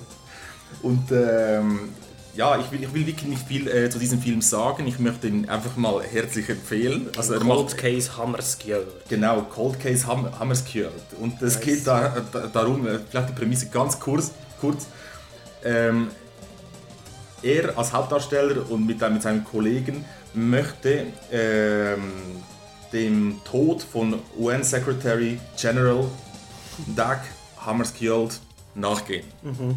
Und äh, der ist in, äh, in Kongo verstorben nach einem äh, Flugzeugabsturz in 1961. Und äh, darum verbanden sich enorm viele Konspirationstheorien, dass er äh, runtergeschossen wurde oder dass äh, da Probleme entstehen. Und äh, ich will wirklich nicht darauf eingehen, weil der Okay. Film hat so viele tolle Sachen drin, die, die man einfach gesehen haben muss. Und äh, es ist wirklich ein, ein wirr Mockumentary. Oder ist es vielleicht doch kein Mockumentary? Ah, cool. Also es, Äh, verschwindet so ein bisschen die Grenze ist zwischen echter Doku Genau. und Mockumentary. Also es, es, es wird wirklich wie, wie dokumentarisch aufgefasst. Es gibt Interviews, es gibt äh, Sachen, die du denkst, okay, das ist jetzt äh, erfunden, das ist gestaged. Und dann in der nächsten Szene beginnen wir wieder zu zweifeln. Also es ist äh, enorm cool filmtechnisch gemacht. Ich weiß nicht, was wahr ist an diesem Film und was nicht wahr ist an diesem Film. Und das mag ich. Das mag ich enorm und äh, es, dauert zwei Stunden und acht Minuten Fuck. und äh, neben mir war eine Asiatin, die immer äh, gemacht hat, aha, aha. Und rechts neben mir eine, eine alte Dame aus Zürich, die äh, immer gelacht hat. Weil es aber nicht so, muss ich jetzt auch lachen oder ist das ernst gemeint? Weil es, es werden harte Themen aufgefasst. Plötzlich sind wir an einem ganz anderen Ort. Wir beginnen im Kongo äh, bei diesem Flugzeugabsturz und äh, Konspirationstheorien, weil äh, er mehreren Ländern nicht genehm war, weil er viele Sachen verbieten wollte Okay. und ein guter UN Secretary General war. Und äh, wir landen, doch, das darf ich noch sagen, plötzlich dann in Südafrika. Okay. Einfach so. Ja, nein, nicht einfach so. Also es ist ganz progressiv und mit großen Sprüngen auch. Aber immer hin und her. Okay. Und ähm, er, er verbindet das alles unglaublich schön. Ich muss sagen, dieser Film, äh, er hat enorm Spaß gemacht. War ein bisschen hart, weil ich ein bisschen am Kränkeln war. Äh, aber ich denke, äh, mit guten Kollegen zu einem Bier, aber ein bisschen konzentriert muss man sein. Man muss da aufpassen, was da erzählt wird, weil es ist äh, surreal fast schon. surreal in diesem Sinne, wie du es meinst. normal. Ja, also ja. wirklich macht nicht viel Sinn. Aber innerhalb der Story, wie er es Geht's verwirrt, auf. geht's auf. Okay. Ah, spannend. Also ist so ein bisschen. Ja, ist, ist, macht man sich so ein bisschen über diese extremen Verschwörungstheoretiker dann lustig oder ist es mehr. Auch, aber ich, Geht es in, in sich auf? Ich glaube, es, ich glaube, es macht sich mehr, es ist ein ähm, zum Bewusstsein rufen, wie, äh, wie schnell Information von Wahrheit zu Nichtwahrheit wechseln kann. Okay. in, in ein, Im eigenen Bewusstsein. Und ich habe das eine, eine Grenzerfahrung gefunden bei mir. Ich habe das noch nie so empfunden, dass ich gedacht habe, ah, der führt hier, uns hier was vor. Und dann plötzlich in der nächsten Sekunde, fuck, das, ist, das kann nicht sein. Wirklich, ist, ist, das, ist das so passiert, oder? Das ist aber ich- das ist eine enorme Qualität. Und ich habe das Handy nicht mal äh, äh, vorgenommen. Erst beim, beim Heimlaufen war ich da, oh, ich musste alles nachschauen, ich habe ein bisschen nachgeschaut ja, viele Sachen von hier sind wirklich reelle Konspirationstheorien. Und äh, wie viel Wahr Wahrheitgehalt da, äh, da drin ist, äh, ja, Du lässt, überlässt das Urteil anderen. Ey, das, das, das ist einer der Highlights des Festivals für mich gewesen. Also, Cool.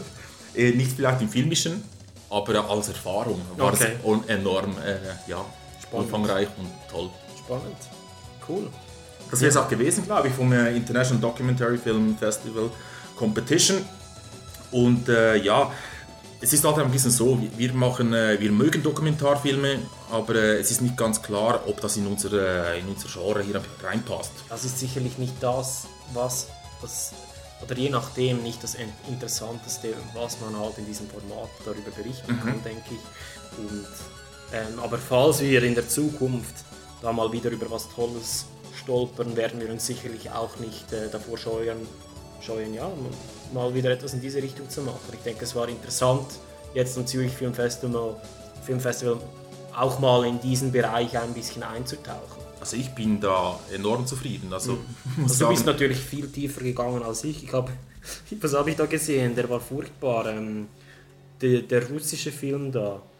School of Seduction. Ja, den fand ich, den habe ich schlimm gefunden. Ja, er hat äh, gute Seiten, aber er ist ein bisschen unerträglich. Ja, im Nachhinein kann man sagen. Ist ein bisschen unerträglich. Das finde ich wunderschön. ja, ist aber auch richtig. Und ich habe da auch schlechte Erfahrungen gemacht, aber meine schlechteste Erfahrung war ja La Ciudad Oculta. Ja, genau. Aber dafür hat es auch gute Sachen gehabt, wie diesen Film, den wir gerade genannt haben, äh, der Cold Case Scammers Guild und äh, Collective. Ja, den hast du ja Der sehr, ist, der ist äh, fantastisch und er hat keine Sekunde Langeweile aufkommen lassen. Cool. 18 Blocks, äh, 17 Blocks hat Spaß gemacht, aber ja, es sind wieder so die Versuche, äh, Filmmaterial aufzuarbeiten von früher und äh, finde ich ein bisschen merkwürdig zum Teil. Okay. Mit politischen Botschaften und so. Ja gut, und ich denke, dann können wir bereits zum Out of Competition Teil übergehen. Gleich noch einen kurzen Einspieler. Bis dann.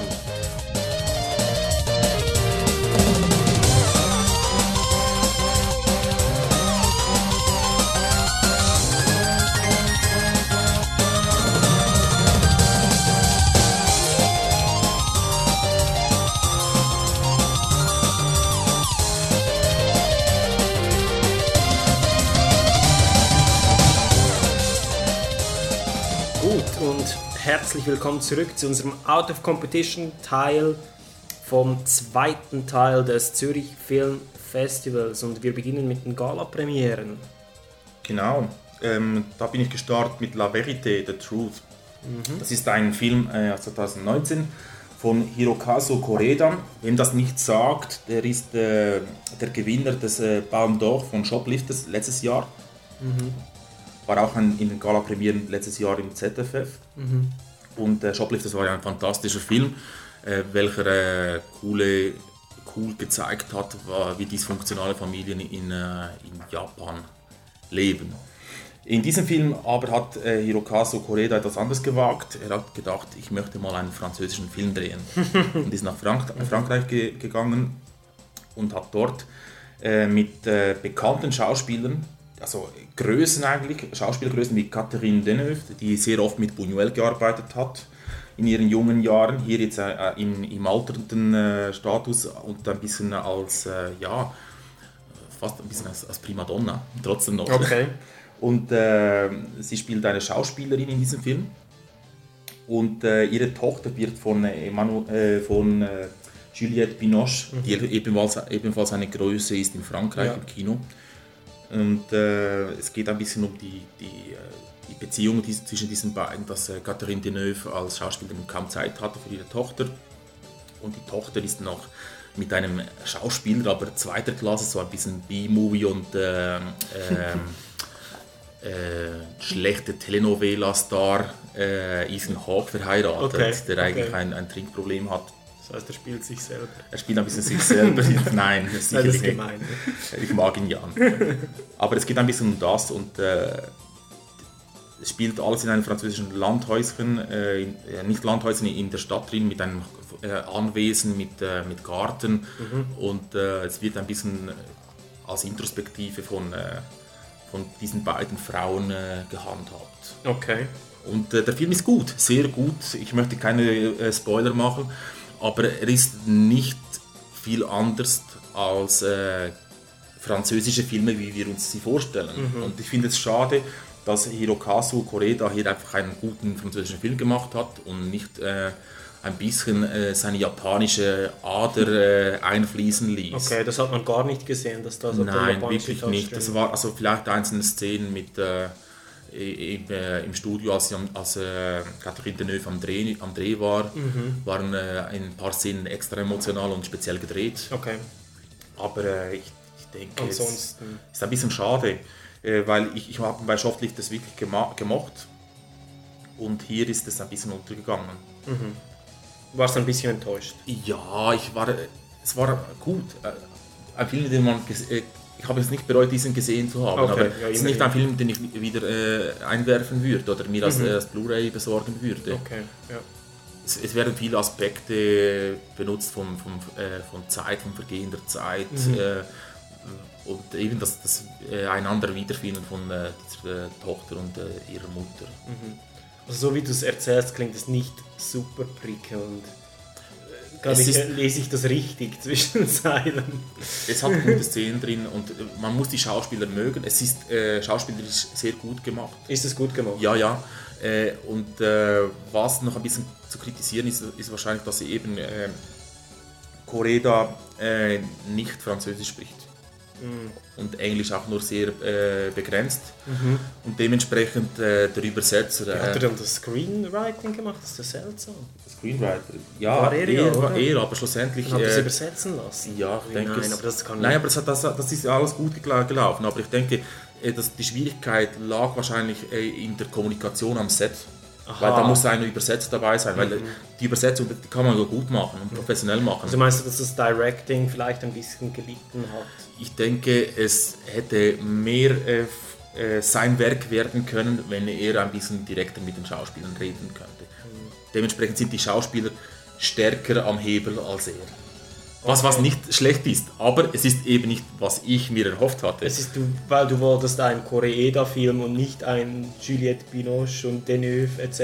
Film. Ja, eigentlich, aber ich habe doch etwas Gutes bekommen. Okay, okay. Aber nicht um, ich würde diesen Film jetzt nicht äh, allen Leuten empfehlen. Wenn, wenn Mhm. äh, jemand auf französische Filme steht, die ein bisschen introspektiv sind und äh, auch, die, auch die alltäglichen Situationen ins, ins, ins, äh, ins Rampenlicht führt, dann ist dieser Film ganz in Ordnung. Okay, Kein Meisterwerk. okay. Ja, cool. Dann hast, du hast hier noch einige gesehen, oder? In dieser Kategorie. Ja, ich habe mir noch Seeberg angeschaut. Ich muss schnell, schnell meine Notizen hervorholen. Also möchte ich vielleicht noch anmerken, dass ich diesen Film im Voraus explizit und bewusst boykottieren wollte und das auch gemacht habe. Aber wieso? Das hat mich einfach nicht interessiert. Weil es einfach so ultra Hollywood, ähm, ja, einfach, es hat für mich einfach wirklich unglaublich zäh und unglaublich unkreativ ausgesehen, ganz ehrlich. Und reitet eben auch wieder auf dieser, dieser Welle von PC im Moment so ein bisschen. Und also so, so ist mir das Marketing reingekommen und ich fand es einfach unsympathisch. Und äh, du hattest auch recht, äh, es ist ein durch und durch ein Hollywood-Projekt, von der Ästhetik zumindest, obwohl es hier mehrere Produktionsfirmen Firmen, äh, Firmen drin hat, die äh, nicht unbedingt im, äh, im Hollywood-Kontext sehr präsent sind oder ich zumindest nicht kenne. Ja, Aber es geht hier eben um die äh, äh, eine Schauspielerin, ist es eine Schauspielerin? Äh, Jean Seeberg, äh, Amerikan amerikanische Schauspielerin, die mit einem Franzosen verheiratet ist und äh, die hat es echt gegeben. Das ist wirklich ein, äh, ein Biopic und sie hat sich äh,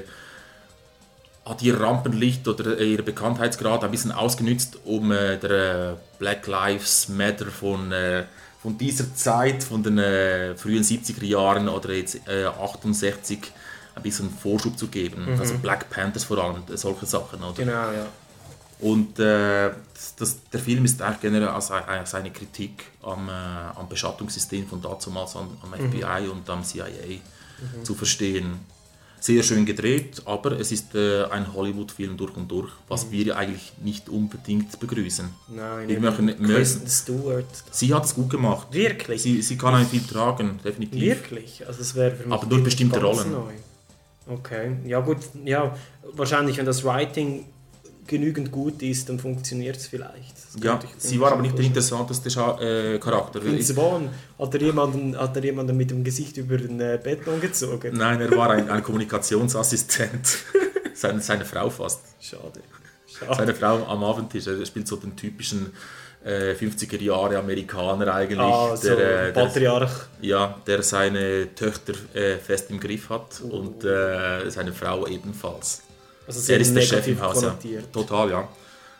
Eine unglaubliche Kritik an, äh, an dieser Zeit, aber äh, wir mögen das natürlich ein bisschen authentischer Mhm. und weniger hollywoodisiert. Ja, eben, ich glaube, solche Filme macht man besser im Indie-Bereich. sieht besser aus. Gut, vielleicht eben, man weiß ja nicht, wie. Tarantino hat es ganz gut gemacht, diese Zeit ein bisschen zu zeigen. Ich denke es auch, ja, er hat es wirklich gut gemacht.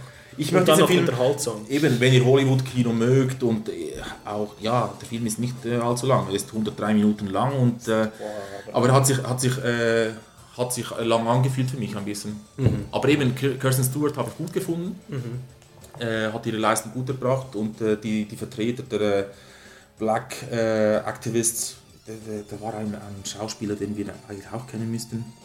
Wie heißt er? Anthony Mackie, man kennt ihn vielleicht aus den Marvel-Filmen als äh, Hawk oder Flyman, keine Ahnung, wie der heißt, dieser fliegende Avenger da mit Flügeln Ah, ja, oder ja. Captain America. Ja, ja, ja, ja, ich weiß welcher. Das ist bei, bei diesen Firmen, bei denen sie die irgendwie die normalen Avengers nicht casten wollen, Irgendwie äh, so, weil ja. sie zu viel kosten, kommt er doch immer vor, nicht? Er hat es eigentlich ganz schlecht gemacht, aber er war weniger stark als Kirsten Stewart oder eben der FBI. CIA. Okay, krass. Ähm, ja, nicht unbedingt äh, meine heißeste Empfehlung. Mhm. Ganz in Ordnung, aber knapp. Okay. Ja, und dann gehen wir weiter zu Suicide Tourist von äh, Jonas Alexander Arnby. Ist ein Film auf Schwedisch und Dänisch. Es wird hier als Mystery bezeichnet. Wiederum Lügen. Ähm, ja, also vielleicht doch muss man noch hinzufügen, eben Screenwriting von Rasmus Birch und wichtig vielleicht in der Cast Nikolai Koster-Waldau, das ist, oder sagt, man Nikolasch, ich weiß es gar nicht. Nikolai, glaube ich. Nikolai. Das ist der, der Typ aus Game of Thrones, ähm, wie heißt er schon wieder? Äh, Jamie fucking Ah, Lannister. Jamie Lannister, genau, das ist der Typ, der seinen, seinen, seinen, seinen Arm verliert, oder? Und seine Schwester bangt. Und seine Schwester Bank, genau, Ja. stimmt, richtig. Genau, im Suicide Tourist. Es geht darum, dass der Hauptdarsteller Max, eben gespielt von Nikolai Ich Koster-Waldau, muss hier kurz ein, ähm, intervenieren. Du Bitte. hast ein Castmitglied nicht genannt. habe ich. Nikolai Kasterwaldaus Schnauz. Ja. Ja, das sieht ein bisschen aus wie der Pringles-Mann in diesem Film. Nicht? Genau, also ein, einen sehr prominenten Schnauz. Ich fand der, den super. Ich denke, der ist wie, äh, ist wie äh, einer der äh, präsentesten Schauspieler. Wie der Boom Mike bei Blaxploitation-Filmen. Genau, genau, genau. Ja, nein, aber ich fand den im Fall gut, den Schnauz. Also, Ja, aber wir kommen darauf noch zu sprechen. Eben, es geht um Max mit einem gloriosen Schnauz, der einen weniger gloriosen äh, Tumor hat, der äh, inoperabel ist. Um, ein Hirntumor, oder? Und er ist, ähm, hat eine Freundin, glaube ich, die, ich glaube, die stehen so ein bisschen kurz vor der Heirat. Ich bin jetzt nicht mehr ganz sicher, inwiefern das thematisiert wird, aber ich habe da was im Hinterkopf. Ähm, oder sie will gerne mehr Commitment, ich glaube, so ist es. Und er ist offensichtlich psychisch, hat er schwere Probleme und man findet dann im Laufe der Zeit eigentlich heraus, dass er sich das Leben nehmen will, darum eben Suicide Tourist. Und das Ganze ist zu einem fiktiven Setting ähm, ja, angesiedelt, dass, dass er da in so ein Hotel geht, welches den ultimativen Luxusservice des Ablebens anbietet. Also man kann da eigentlich quasi so den Selbstmord custom designed haben, oder? Das ist eigentlich so, so das Thema des Films. Und er geht, er entscheidet sich dann dafür, dass er da hingeht und ähm, ja, Er hat einfach Angst vor diesem Hirntumor, dass er irgendwie äh, die Kontrolle verliert Genau. und möchte es ein bisschen selber führen und äh, kommt da aufgrund äh, eines äh, Klienten von ihm darauf, dass, äh, genau. dass es das gibt, weil äh, die, Der die hat Frau das Leben dort der hat das Leben genommen. genommen und die, die Frau hat ein Video bekommen, ein Abschiedsvideo. Genau. Auf, auf, er war auf so einem Stuhl, hinter dran ein, ein Fenster und eine piktoreske nordische Landschaft. Genau, ja, weil dieses, dieses Hotel ist in einer wunderschönen, wunderschönen äh, nordischen Landschaft gesetzt. Oder eben, ich glaube, das ist, äh, dür- dürfte äh, in Dänemark sein, so wie ich jetzt das verstanden habe. Ähm, ja, also der, ich, ich glaube, wir, wir müssen Spoiler. Spoiler Alert. Also, vielleicht noch die Empfehlung, oder? ja, absolut. ja. Ich hatte Zweifel während dem Film. Ich hatte Zweifel, aber nach dem Film ein absolutes Ja. also ich hatte keine Zweifel, war von mir ein absolutes Ja. Und damit sind wir im Spoilerbereich. Genau. Eben, es geht dann weiter, eben, dass äh, Ma- Max dann dort eben in diesem Hotel ist und wir sehen dann eigentlich so die Entwicklung von ihm oder wie er kann er sich dazu durchringen, sich das Leben zu nehmen, die Interaktion mit anderen Patienten dort. Patienten. Patienten. Sehr schöner Begriff. Ja, ich, ich weiß wie sagt man das? Insassen sind sie nicht, Touristen, Gästen. Gäste. Ja. Temporär dem- ja, befristeter Mietvertrag. Nein, auf jeden Fall. ähm, genau, ja. Und, und das, die, seine Interaktion mit dem Personal dort. Und es wird dann sehr satyrisch wird gezeigt, wie man eigentlich sich den perfekten Selbstmord designen lassen kann. Es gibt also verschiedene Angebotspackages und irgendwie äh, man kann da noch die Girlfriend Experience buchen, dass man neben seiner Freundin stirbt. Und es ist wirklich extrem lustig eigentlich gemacht. Das ist der Also, Punkt. Ich, äh, du hattest von Anfang an bemerkt, dass dieser Film ein bisschen äh, satirisch gemeint ist und ja, ist witzig gemeint ist. Comedy, oder? Ich nicht. Ich, ich, ich war am Zürich Filmfestival. ich dachte, wir schauen uns hier jetzt eine, ja, eine Behandlung des, dieser Selbstmordthematik. Aber da war immer dieser Schnauz. Das kann nicht der Ernst sein, oder? Das war so das, no das Omen quasi. Ja, es, es war irgendwie klar. Oder auch schon äh, die, die, die Selbstmordversuche, die er da getätigt hat, am See zum Beispiel. Oder das war ultra absurd, stimmt, ja. Das war so witzig, außer mit Comedy-Timing. Und Mhm. ich war so, für so eine ernste Thematik machst du das enorm schlecht. Ja gut, eben, ja. Und äh, ja, Ja. plötzlich äh, hat es bei mir, bei mir Klick gemacht. Und äh, ja, ich habe den Film enorm genossen. Äh, eben, äh, die Insassen, die du genannt hast, äh, es gibt da einen, einen Jugendlichen, der einfach keinen Willen zum Leben hat. Sagt, jeder Er- Tag er hasst sich selber er, er hasst sich selber. Er, am Morgen aufzustehen ist für ihn schon ähm, enorm schwierig. Mhm. Und er fragt sich, wieso er überhaupt aufstehen muss. Und äh, da gibt es noch eine ältere Dame, die, ich weiß nicht mehr, wieso sie sterben will, aber Sie sie ist eigentlich einsam, glaube ich.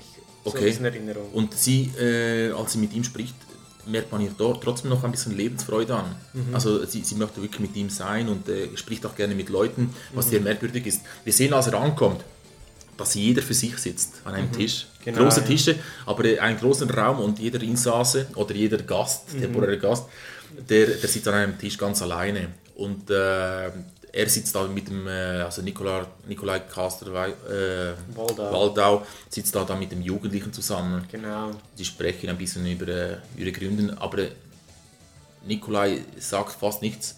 Ja, Hört er ihr zu. bondet, er will mit diesen Leuten eigentlich nicht bonden, das sieht Mhm. man relativ klar. Auch mit dieser Frau eben, ähm, die ja eben, ich glaube, wirklich aus äh, Einsamkeit Suizid begehen will. Mhm. Das finde ich eben noch ein bisschen clever, weil man sieht dann, dass sie wirklich den Kontakt zu den anderen Leuten sucht, oder? Und dann geht sie Gefunden wie hat, ja. auf, oder? Dann geht es ihr wieder besser, oder? Weil das das ist, was sie eigentlich braucht. Und eben er, er will eigentlich überhaupt kein Bonding mit niemandem Nein, nein. dort machen und kommt dann eben auch so in eine Zweifelsspirale, aber mit der Zeit, eben wegen dieser Frau, oder? Beginnt aber ja zu zweifeln, auch weil er sich an, seine, an einer Party, die sie da machen, eine sehr komische, ekstatische Party, äh, an seine eigene Frau erinnert. Genau. Und ist es nicht irgendwie noch so extrem absurd, irgendwie so Last Day of Your Life Party oder irgendwie so etwas? Ich habe es nicht mehr ganz in Erinnerung, aber Ich- ja, äh, etwas so habe ich in Erinnerung noch. Hilarious. Auf jeden Fall wird es dann auch noch so ein bisschen, kommt so das, auch ein Horrorelement noch in den Film rein, würde Ein- ich sagen. mehrere, glaube ich. Also, ja, also relativ deutlich, oder? Ähm, und zwar haben wir einerseits die, den Fakt, dass man offensichtlich diese Leute nicht mehr aus diesem Hotel rauslassen will, weil wenn man unterschrieben hat, hat man unterschrieben und dann wird man einfach dort umgebracht. Das ist so, es ist irreversibel quasi diese Entscheidung. Und andererseits haben wir das weitere Horror- Horrorelement den dann den, den Descent. Ja, gut, eben. Den wollte ich sowieso noch ansprechen. Wie da plötzlich der Tod auftaucht. Ja, also es ist relativ offensichtlich im Film, dass der eine, einer der, ja, ich weiß nicht, ob er, ist er ein Arzt oder ist er einfach ein Mitarbeiter? Entweder er ist der, äh, der Hauptarzt oder der, der, ähm, der Manager. Mhm. Aber er ist äh, oben. Äh, Auf jeden Fall ist er einfach offensichtlich der Tod. Es ist extrem klar, weil er bringt da die ganze Zeit so solche Sprüche, irgendwie you can go, but you can't escape, so in diesem Stil. Und er ist der einzige der Angestellten, der in schwarz Alle gekleidet anderen sind ist. weiß angezogen, Mhm. mit, mit Kittel, also ja, so typisch krankenhausmäßig. Mhm. Und äh, er ist wirklich in schwarz da und hat ein sehr beruhigendes Gesicht. Wir Mhm. haben ihn mit... Äh, Frank heißt er übrigens. Mit nasser Kochsalz verglichen, vom Aussehen her. Ja, weil er komischerweise, äh, ja, er sieht so ein bisschen äh, nahöstlich aus, Mhm. oder? Genau. Nein, und ähm, ich möchte an dieser Stelle diesem Herrn auch noch eine AOTCP Academy Award Nomination geben. Und zwar eben Frank, dafür, dass er sagt, Your time is ticking. das ist fantastisch. Best Line. Können wir noch die beste Szene im Film ansprechen? Ja, unbedingt, weil wir sind genau an diesem Punkt auch. Äh, die, äh, die, diese alte Dame verabschiedet sich dann äh, von Nikolai und ähm, sagt, ja, jetzt ist- für mich die Zeit gekommen, sie, sie möchte noch mit ihm ein bisschen sprechen und äh, verabschied- aber- verabschiedet sich dann trotzdem. Und äh, ich weiß nicht, wie es da zustande kommt, aber plötzlich äh, sieht, sehen wir eine Szene, in der Nikolai etwas trinkt oder äh, herumirrt, dass sie am Schreien ist und nicht mehr sterben möchte. Und sie flieht dann eigentlich so den Berghang hinauf, oder? Das Hotel ist extrem isoliert, so mitten in den Bergen, flieht dort hinauf, weil sie sich offensichtlich nicht umbringen will und das ist halt Policy dort, dass man stirbt, oder? Das ist so ein bisschen wie bei Hostel, wenn man dorthin geht, muss man jemanden umbringen. Genau. Und ansonsten kommt Takashi Miike und sagt dir, dass du es tun musst. Nein, auf jeden Fall, genau. Und, und sie flieht dann vor, vor, vor diesem Personal, oder? Und wir sehen dann plötzlich Frank, wie er so mit einer riesen Sniper-Rifle... Falsch, falsch. Wir hören einen Schuss. Sie Sehen fliegt wir- runter und da sehen wir in der nächsten Szene Frank in Scharfschützenposition. Wie, ich habe ich es irgendwie so präsent, dass man sieht, wie er so durchlädt und das Gewehr ansetzt und so.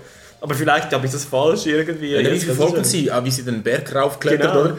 Und dann hören wir den Schuss und Stimmt, runter und dann sehen wir nach, ah, okay. Und das hast, dann hast du mir gesagt im Kino, der Tod. Und ich so, ja. Und wir haben wirklich schallend gelacht. Ich glaube, wir waren die Einzigen im Kino wieder einmal, die Ja, gelacht haben. erst dann war mir eben klar, dass es ein, ein Horrorfilm ist oder eben, dass nicht ganz ernst gemeint ist, das Eine Ganze. Horrorkomödie, eine Horrorsatire. oder? Ja, ja, genau. Ja. Aber ich habe ge- lange gebraucht, du warst schon früher involviert. Also. ja, mir war es wie, wie von Anfang an klar. Also ich, ich meine, das Horrorelement, klar, das habe ich auch nicht gesehen, weil das ist dann erst wirklich klar geworden, als er dann dort angekommen ist. Aber da war ich schon so ein bisschen in einem Jordan Peele äh, Feeling drin. ja. So ein bisschen Get Out-mäßig, als sich das Ganze für mich angefühlt. ja, im Nachhinein sehe ich das auch, ja. Siehst du das auch? Ja, stimmt. Nein, aber ich glaube, wir dürfen gar nicht mehr erzählen, weil es ist wirklich ein cooler Film und äh, ja, also von mir eine ganz klare Empfehlung. Absolut. Ah. Das war für mich eines der Highlights, by the way, weil das war so unerwartet. Genau, das war für mich auch so. Wir, sind ja, wir konnten nicht mehr aufhören, darüber zu sprechen. Nach Ja, dem Kinobesuch. Genau, aber ich glaube, es ist vielen Leuten anders gegangen als uns, weil ich habe Ja, eben, ich glaube, ich glaub, gemischte Reviews gehört. Die Leute haben eben, sind ähm, mit der gleichen Erwartung reingegangen wie ich. Hm, das kann sein. haben gedacht, ja, es gibt ein bisschen äh, eine, eine, eine Behandlung der Selbst Auf Selbstmordthematik. dem Arthouse-Level. oder? Ja, auf einer seriösen Art und Weise, also seriös äh, ernsten. Ja, ja, ja. ja. Anführungsschlusszeichen. Genau. Ähm, ja, zum nächsten Film. Ich habe mir noch Saturday Fiction angeschaut. Ich wollte diesen unbedingt sehen. Ist auch aus Mainline äh, China.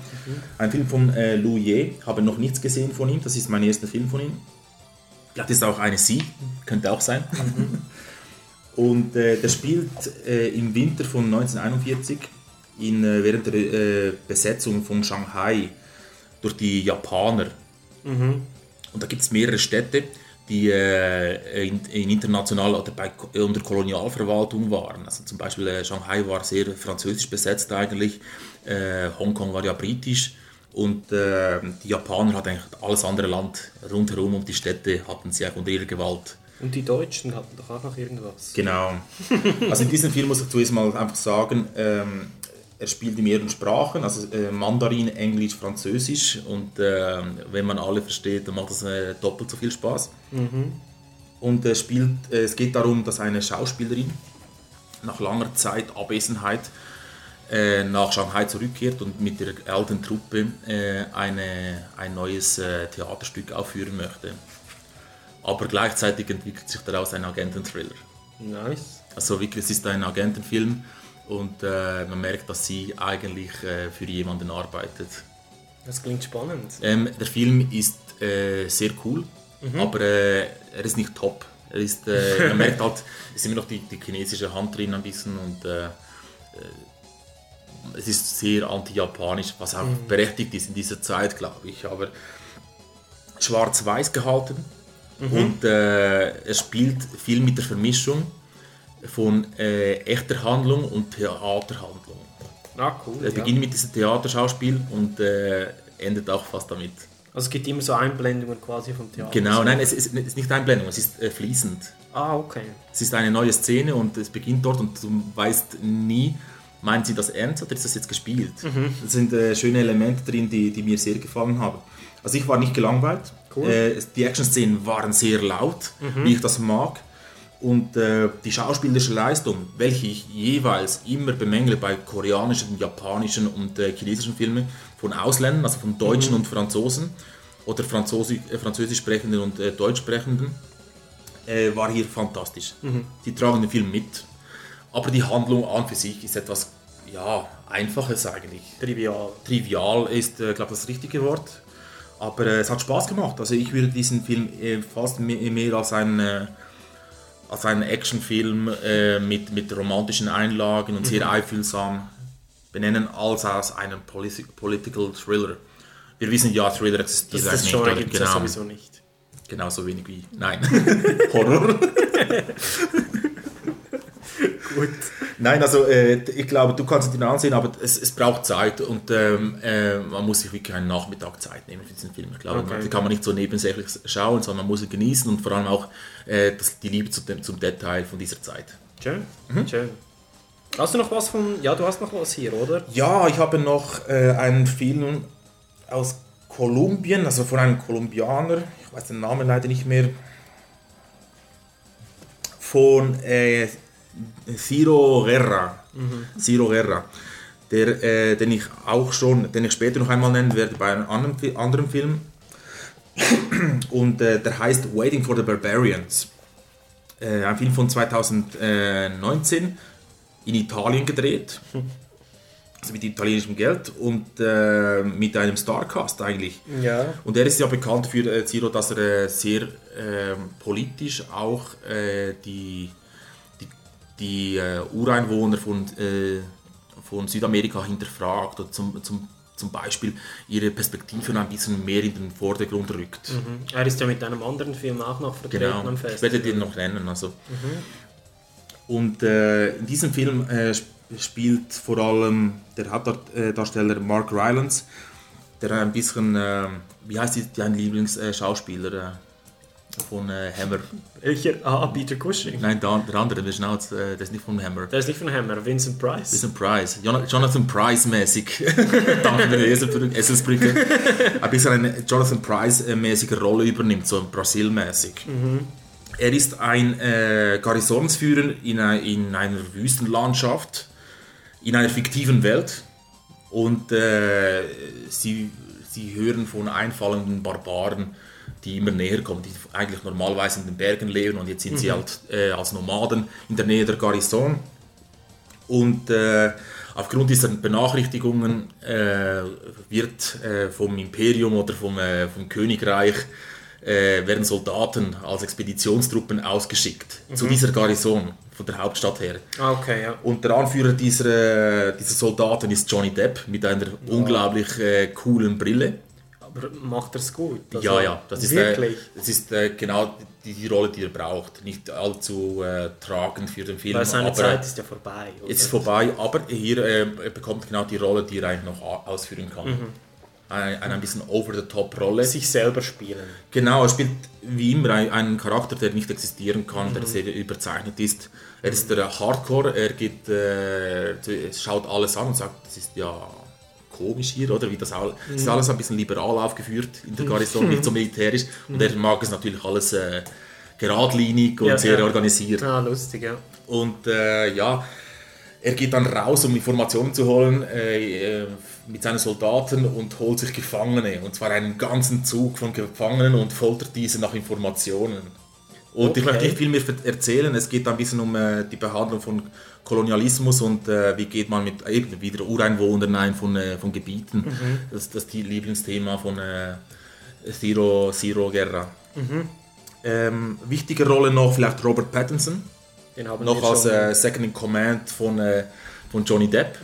Als unglaublich bösartiger Charakter. Mhm. Wirklich? So richtig vicious ist das Okay. richtige Wort. Ja, er hat sich allgemein in diesem Festival in in dem Fall hat er sich eigentlich sehr gut behauptet, Mhm, können wir mhm. sagen, oder? Mit Lighthouse noch.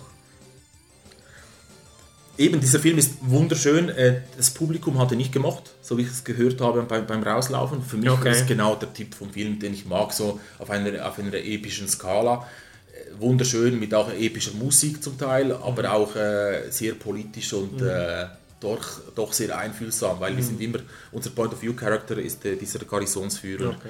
der äh, da sein Leben umgekrempelt sieht durch, äh, durch, die, durch die Soldaten. Und du kannst eine Empfehlung abgeben. Ja, eben für alle Leute, die etwas, äh, etwas Episches suchen. Okay. Bei diesem Festival war das der Film.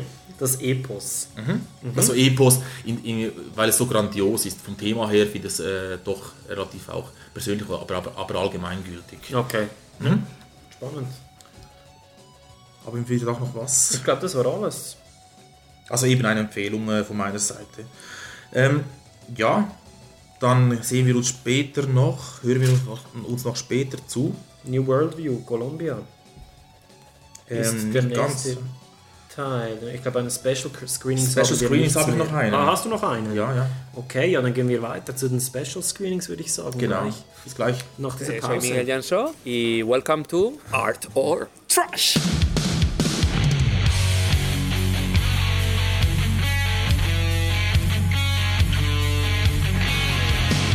Hier ist Heiko Roos, Regisseur vom Projekt Fleisch, der Militas und Projekt Teresa. Und ihr hört den A.A. Trash Cinema Podcast.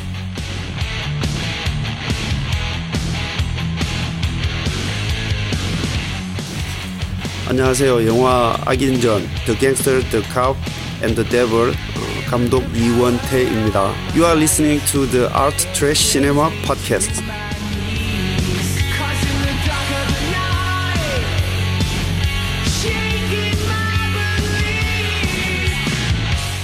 アート・オブ・トラッシュシネマ・ポッドキャストを聞いている皆さん、えー、アイアム高橋美池です、えージャパニーズディレクターですお酒の映画も大好きです Thank you very much. Perfect. But he said that you, he, I like uh, uh, si- uh, alcohol and. In a world where terrible mainstream rules the realm of cinema, two movie buffs embark on an epic journey to restore the balance. In a monumental quest to unite art and trash and bring glory to the underbelly of cinema. These critics fear nobody, not even Michael Bay. Featuring the English language, current cinematic conundrums, and the German art or trash cinema podcast. Bringing you movies such as Audition, Cemetery Man, Nosferatu, and Blackula. Host Flo and co-host Jan will take you on a twisted trip through cinematic history and welcome you to the Art or Trash Cinema podcast.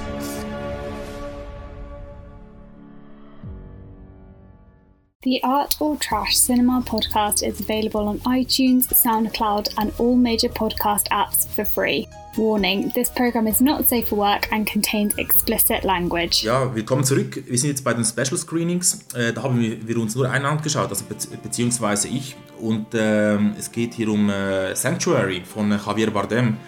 In der Hauptrolle produziert äh, und äh, Regie geführt von Alvaro Longoria. Es handelt sich hier um einen Dokumentarfilm, Mhm. der hier äh, ein Projekt eigentlich zeigt. Und wie ist, wie ist Bardem hier involviert? Er ist Produzent. Ah, er ist von, äh, von Produzent. Greenpeace, äh, ein Greenpeace-Aktivist. Okay. Mit seinem Bruder zusammen. Ah, ist cool. Und äh, sie zeigen hier de, den Verlauf eines Projektes. Oder Mhm. ein Sanctuary, ein Reservat im Wasser, im Ozean bei der Antarktis zu, von der EU, EU genehmigen zu lassen. Mhm. Und äh, es ist eben ein Dokumentarfilm. Ich finde die Botschaft sehr wertvoll, aber äh, es ist ein Dokumentarfilm, Mhm. der, ein gewöhnlicher Dokumentarfilm. Und äh, ja, Javier Bardem und sein Bruder sind unglaublich sympathisch. Und es wird ein bisschen gezeigt, wie das Projekt aufgegleist wird zuerst und dann, wie sie dann Unterschriften sammeln und dann, wie sie da, wie das Ganze, äh, wie sie das Ganze besuchen vor Ort. Und äh, es ist enorm toll zu sehen, wieso Javier Bardem erklärt, oder wie er erklärt, wie er zu diesem Thema gekommen ist, wieso ihm das so am Herzen liegt. Und äh, wir können ein bisschen mehr mit Greenpeace sympathisieren nach diesem Film, weil wir, wir kennen ja diese, diesen Aktivismus aus den äh, 80er und 90er Jahren, der Genau. sehr aggressiv war. Ja. So die destruktive Version eigentlich. Und das ist jetzt so die positive Genau. Kehrseite. Dann. Und äh, die Botschaft ein bisschen auch ist, äh, wieso das Reservat wichtig ist und wieso an dieser Stelle. Es wird so ein bisschen als die Lunge der, aller Ozeane betrachtet. Es hat wirklich dort eine unglaubliche Vielfalt an äh, Biodiversität auch. ja, ja. Äh, es geht darum, dass wenn dieser Teil des Ozeans aufbewahrt wird, vieles eigentlich äh, aufbewahrt werden kann dadurch. Okay, schön. Und äh, viele, es gibt so eine Shrimp-Art, äh, wie nennt man das, äh, Krevettenart. Ja, ich kenne nur Black Tiger. Und die, die, die, die leben nur dort, äh, also sind mittlerweile fast weltweit äh, ausgerottet und es kommen sogar Russen und Norweger da fischen. Wow, okay. Extra so weit, weil sie so beliebt sind. Und ja, äh, ja. für diese Population ist es enorm wichtig, dass, die, dass dieses Reservat errichtet wird. Und ich will nicht viel mehr erzählen. Also, ähm, es macht Spaß, ihm zuzusehen. Es ist ein bisschen lange für Mhm. mich gewesen, aber ähm, die Botschaft ist wichtig und ich denke, es ist auch korrekt, dass das ein Festival läuft. Mhm. Vielleicht nicht für jedermann, aber ich denke, äh, es bringt ein bisschen mehr Verständnis für, die, für diese Sache, Mhm. die eigentlich notwendig ist.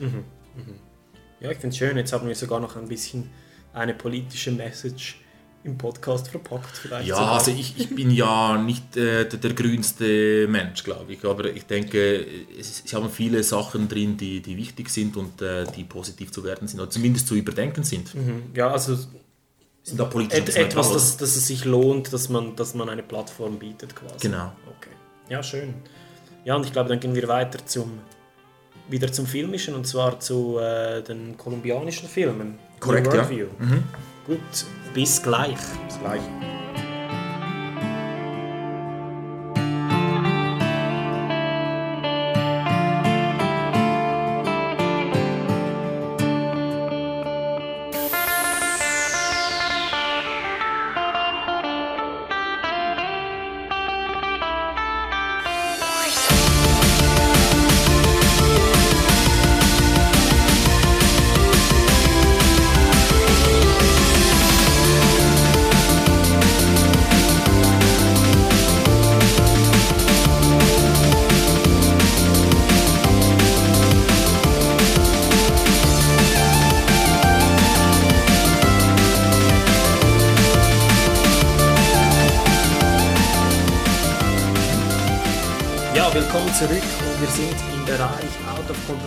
New World View Colombia. Und der erste Film, unser, also meiner zweiten Woche jetzt, war Bad Lucky Goat von 2017 von Samir Oliveros. Ähm, und zwar ist es sein erster Featurefilm, den er über eine Kickstarter-Campaign gemacht hat. Und ja, also das, das Ziel des Regisseurs war, das habe ich nachgelesen, eigentlich so die leichtherzige Seite von Colombia zu demonstrieren, aufzuzeigen und dementsprechend handelt es sich hierbei auch um eine Komödie. genau, ich nenne den Film auch The Witch 2, Black Phillip Goes to Colombia.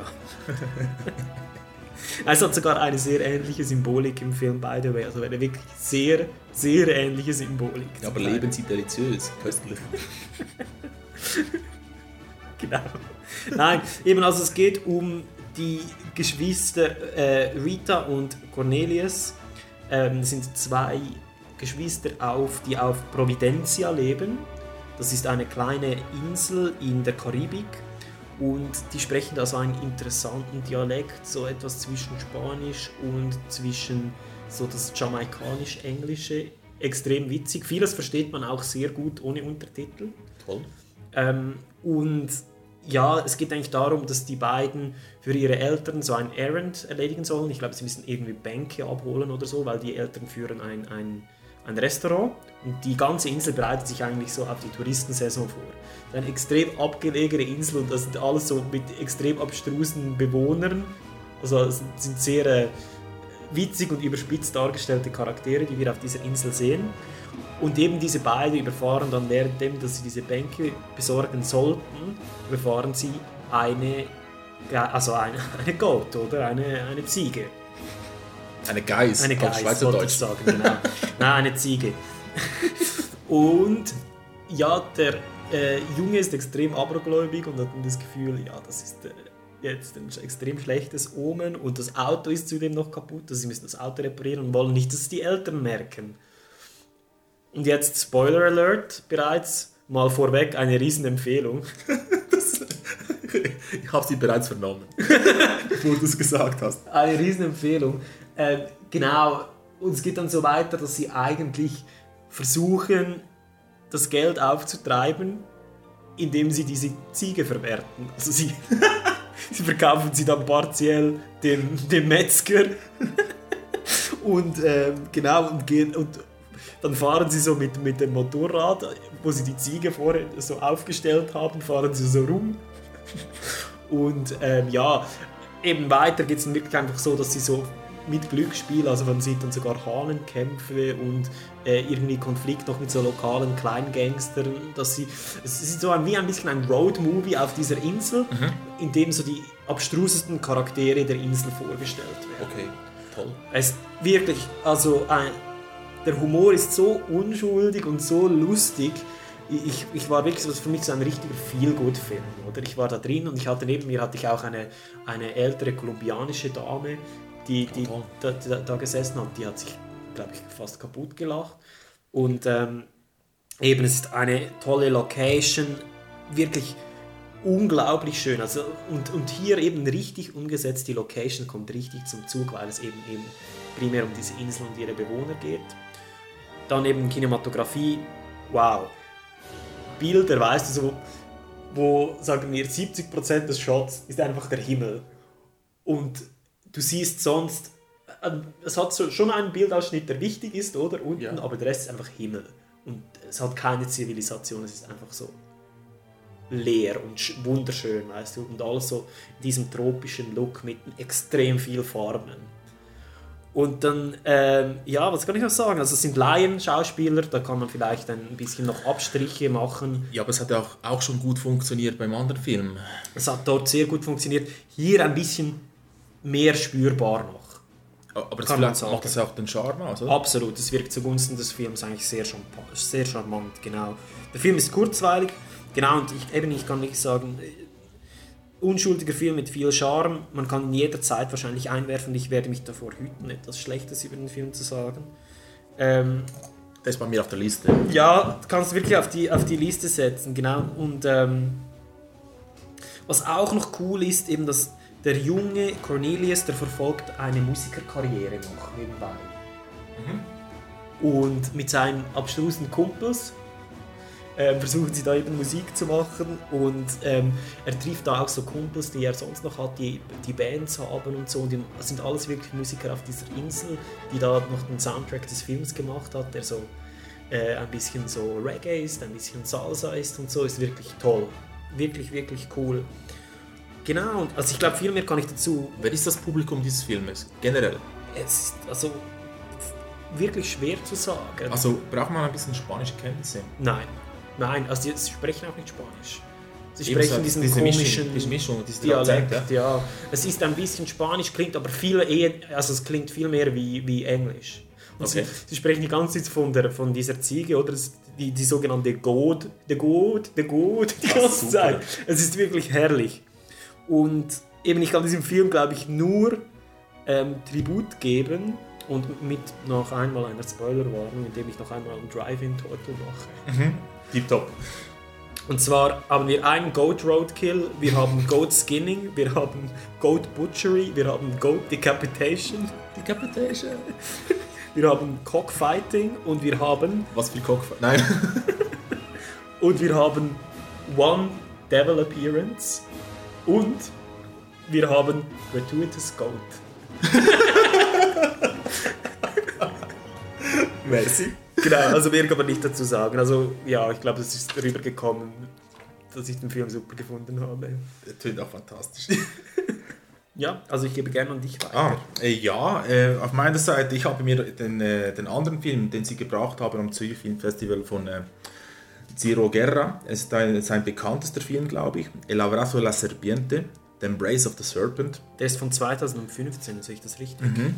Und ähm, dauert mehr als zwei Stunden. Zwei Stunden und fünf Minuten, schwarz-weiß gedreht, was dem Film sehr gut tut. Und er, ähm, die, äh, ja, er featuret mehrere Sprachen, die gesprochen wurden, dazumals und auch, wenn man Glück hat, heute noch. Also auch so indigene Sprache. Ja, ich muss sie nennen unbedingt, weil äh, die sind kurz vor dem Aus Aussterben und zum Teil werden sie äh, nicht mehr gesprochen oder äh, sind in Gefahr zu verschwinden. Es ist Cubeo, wie Toto, Vanano, die Cuna und dann noch die, die gewöhnlichen Sprachen Spanisch, äh, Portugiesisch und Deutsch. Und äh, der, der Film handelt davon, dass äh, ein, äh, ein Deutscher äh, Forscher, äh, was ist es, ein Biolog, in, in Südamerika, im Amazonas, drin war und äh, irgendwie verletzt wurde und eine, eine, äh, eine, eine Verletzung hat, die immer, äh, die ihn immer weiter äh, in den Tod treibt. Und äh, er hat aber gehört von einem Volk, äh, das nicht zu ihm war, dass es da eine, eine Pflanze gibt.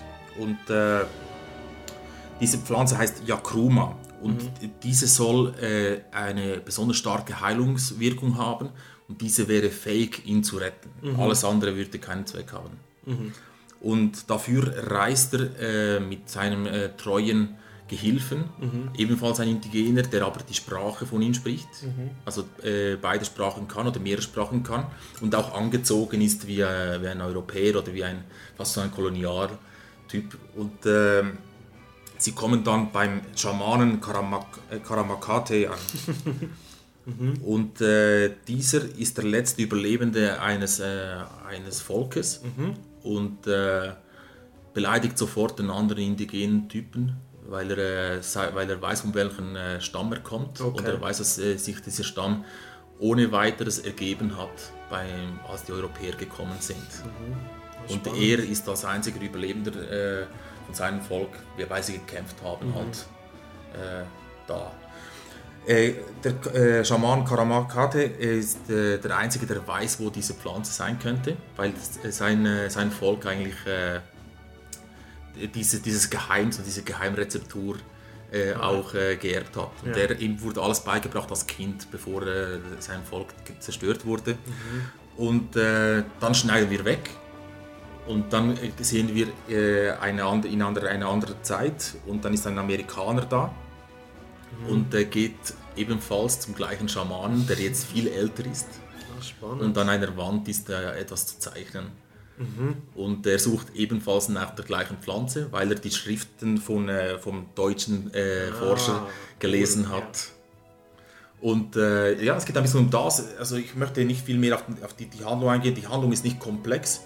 Es geht wirklich darum, äh, die, den Kolonialismus und die Perspektive, die wir immer in den Filmen sehen, von europäischer Seite auf, äh, auf den Amazonas oder auf die indigenen Völker äh, umzukehren. Vielleicht die Perspektive der indigenen Völker, also der Amazonier, äh, auf die Europäer zurückzurichten. Ah, und es spannend. macht enorm Spaß. Ich finde diesen Film äh, wirklich ein Meisterwerk. Okay. Ich finde, das ist äh, ein Film, den man sich anschauen muss und vor allem, weil er sehr schön gedreht wurde. Und er äh, ist schwarz-weiß. schwarz-weiß alles. Okay. Nicht ganz alles, aber okay. Macht das schwarz-weiß Sinn oder ist es prätentiös? es macht Sinn, weil wir wollen dieses, äh, Vergangenheit, diese Vergangenheit, äh, dieses Gefühl der Ge- Vergangenheit hervorrufen. Ohne dieses Schwarz-Weiß hätten wir die, äh, die Ablenkung dieser grünen Farbe des Amazonas, welche wir hier nicht wollen. Ich denke, äh, ja, kann ich noch, noch dazu sagen? Ich finde es einfach ultra ballsy und also cool im positiven Sinne, dass man an so einer Location dann dreht, schwarz-weiß. Das ist cool, also finde ich extrem gewagt. Für mich ist es, dieser Film äh, ähnlich wie, äh, ich vergleiche mal in der Größe oder mit der Bedeutung vom Film mit äh, Agere, der, der Zorn Gottes. Einfach völlig andere Perspektive. Andere. Perspektive, andere Okay. Ästhetik. Äh, aber, äh, oder vielleicht mit äh, Apocalypse Now. Ah, interessant, okay. Das sind, das sind so mehrere Filme, die auch Mhm. äh, ein- einen Weg zeigen. Und zwar, Aber hier wird es vor allem in zwei Zeitepochen gezeigt, die, die Mhm. gleiche Route und wie sich das Ganze entwickelt hat in der Zeit. Und ähm, ich finde, die, die Kommentare, die er macht, sind äh, stark. Okay, stark. spannend. Ja, sicher eine der größten Empfehlungen. Ich habe den Film nicht gekannt, äh, schäme mich ein bisschen dafür, dass äh, so ein Film mir entgehen konnte 2015. Aber äh, ja, Eben Ciro Guerra ist ja hier nicht so wirklich ein großer Name, oder? Der ist uns, vorher war er uns nicht. Ja, für uns, für uns nicht Genre-Fans wahrscheinlich Schwieriger, ist es ja. schwierig an ihn zu stoßen. Aber äh, Mhm. doch ein sehr großer Filmemacher, den, äh, den ich in Zukunft weiterverfolgen Mhm. werde. Finde ich cool, ja. Ja, und auf deiner Seite? Ja, eben, also wir haben jetzt sehr viel Positives gesagt über die kolumbianische ähm, Filmkunst, die wir, also sagen wir die Zeit, mehr oder weniger zeitgenössische Filmkunst, die wir uns angesehen haben am Zürich Film Festival. Und jetzt ist einfach auch an der Zeit, mal ein bisschen etwas Schlechtes zu sagen. Nein, das ist natürlich, äh, das ist jetzt sehr plakativ ausgedrückt. Und auch relativ, ne? Genau. Ähm, aber auch lustigerweise habe ich gerade gesehen im Zusammenhang mit Ciro Guerra, denn der Regisseur des Films Pariente hat als Assistant Director für Ciro Guerra gearbeitet. Hat er nichts gelernt? Nein. Anscheinend nicht, denn eben es geht um Ivan de Gaona, heißt er. Der Film eben Pariente oder Guilty Man ist ein Krimi, nicht ein Thriller, wie es im Programm steht. Und zwar, ja, eben, ich habe das so ein bisschen ausgesucht, also diese Filme auch so ein bisschen rausgesucht, äh, die mit Thriller, Mystery oder so etwas beschriftet waren, weil ich habe mir, ja, ich, ich wollte mir die Filme ansehen, die das Zürich Film Festival im Genrebereich auch zeigt. Und hier wurde ich leider sehr enttäuscht. Ähm, der Film geht um eine Gruppe Männer, inklusive eben auch den Protagonist, die einen Deal mit einem Paramilitärtypen in Kolumbien abschließen wollen, so auf dem Land. Und wir befinden uns zu diesem Zeitpunkt total im Prozess der Demobilisation, also zu diesem Punkt, wo wir äh, in den ländlichen Gebieten wirklich einfach so ja, die, sagen, ja, die Demobilisation von der FARC und von, von allen diesen Paramilitärgruppen in Kolumbien miterleben und parallel eben sehen, wie sich das auf das Dorfleben auswirkt. Und Ich glaube, das ist für einen Krimi eine sehr gute und interessante Prämisse. Die Prämisse tönt enorm interessant, aber Ah, Genau, aber eben. Und wir beginnen wirklich bei diesem Deal in der Nacht im Dschungel auf einer Hauptstraße und es sind einfach diese Männer, die im Auto sprechen. Man hat nur das Autolicht, oder? Und wird so ein bisschen über einfach so Allgemeines auch diskutiert und die Situation ist extrem spannend. Eben, ich habe mir aufgeschrieben, die ersten Minuten toll. Der Film geht 115 Minuten und dann haben wir wirklich eine Stunde 20 Minuten lang wirklich nichts. Es passiert einfach wirklich nichts. Das Interessanteste, das passiert, ist, dass ein Schwein gestohlen wird in dieser Zeit. Nein, also ich hatte wirklich Mühe, weil es geht Wow. um irgendwie so um diese Beziehungen der Leute im Dorf. Ähm, und dann werden so Sachen irgendwie so überdramatisiert, die ja, das war das nicht interessant, ein Nein, bisschen es das nicht Dorfleben ein bisschen zu sehen? Das war nicht interessant. Wir haben gesehen, eben, dass der eine ist, der Protagonist ist verliebt in eine Dame, die verheiratet werden soll mit jemand anderem. Und er, er ist irgendwie noch, genau, der, der Großvater dieser, dieser Familie hat den einen ähm, Paramilitärtypen umgebracht und die haben jetzt Angst davor, dass die Paramilitärs kommen und Rache ausüben. Aber es passiert mit diesen Paramilitärs überhaupt nichts. Für eine Stunde 20 Minuten wird darauf nicht einmal mehr Chekhovs Gun, aber äh, hey, ge- gezogen, hä? extrem gezogen. Also es passiert dann schon noch etwas. Zwar, Spoiler Alert, äh, 20 Minuten vor Schluss, so, da kommt dann das Ganze wieder ins Spiel und es wird dann enthüllt, dass einer von ihnen einer der Paramilitärs ist. Aber am Schluss geht er einfach und es passiert nichts. Also es ist wirklich Keine einfach- Katharsis. Es hat schon eine Katharsis, also er wird umgebracht, schlussendlich. Aber einfach, also es, es war wirklich einfach langweilig. Set, und ich eben als Setting-Fetischist, oder, war es für mich sehr ansprechend, eigentlich im Grundsatz. Ja. Äh, das Klimax war interessant, im, aber eben relativ im Vergleich zum Film vielleicht. coole Optik, die Darsteller waren auch okay. Und eben, es, das ist ja das Fiese daran, das Potenzial wäre da gewesen, es wurde einfach nicht ausgeschöpft, oder? Und eben, da wird so dieser Schweinediebstahl wird dann aufgeblasen, als wäre jetzt das, das Verbrechen des Jahrhunderts. Vielleicht für dieses Dorf, oder? Das muss man vielleicht so sehen, war es ist sicher, ein, sicher eine große Sache, aber für ein, für ein Publikum schwer nachvollziehbar, wieso das jetzt irgendwie thrilling sein soll. Oder relevant für den Plot. Ja. Ja, also relevant für den Plot ist sowieso nicht wirklich. Eben, also ich glaube, es hätte jemanden gebraucht, der erstens das Skript überarbeitet und ein bisschen strafft. Und Wer hat es geschrieben? Schau mal nach. ja, der, der, der Regisseur auch. Er selber, ah, schade. Ja. Brutal. ja, und die Cinematografie, schade. Eben, dann kann man vielleicht noch erwähnen, Juan Camilo Paredes, toll, hat es gut gemacht, super. Atmosphäre, wunderbar, auch vom Sound her, by the way. Aber eben, etwas mehr Crime und Spannung, um es auf gut Schweizerdeutsch auszudrücken, mehr Dreck. Äh, Ja, mehr Dreck, wär, ja. Wäre nötig gewesen. Ja, und ich glaube, ja, Also keine mir Empfehlung, keine oder? Empfehlung. Ja. Ja. Also mehr muss ich gar nicht mehr dazu sagen. Müsste ich mir das vielleicht noch anschauen, Nein, zum, um, um mitzuleiden? Nein, ich glaube nicht. Es lohnt sich. Möchtest Es du mein wirklich- Mitleid nicht? Nein, also, nein, nein, nicht wegen dem. Ich habe immer gerne Mitleid. Aber nein, es ist einfach langweilig. Also, Ja. weißt du, wir können auch, man kann auch nicht groß darüber hassen, weil es ist einfach langweilig. Okay, okay. Es ist nicht offensiv, also weißt du, offensively bad. Mhm. Das ist es nicht. Das ist einfach langweilig. Und das finde ich, ja, das ist schon, schon schlimm, ein, ein Krimi in diesem Setting langweilig zu machen. Ja, und gerne an dich weiter mit hoffentlich einem, ja, einer besseren Erfahrung. Ja, das war definitiv eine bessere Erfahrung bei mir. Ich habe La Defense del Dragon geschaut. The Dragon Defense. Eine äh, Tragikomödie aus Kolumbien, äh, 2017, also schon ein bisschen älter, also ein bisschen, zwei Jahre. Und äh, es ist ein Film, der äh, um drei Männer geht, in, äh, in schlechten oder äh, prekären Lebenssituationen.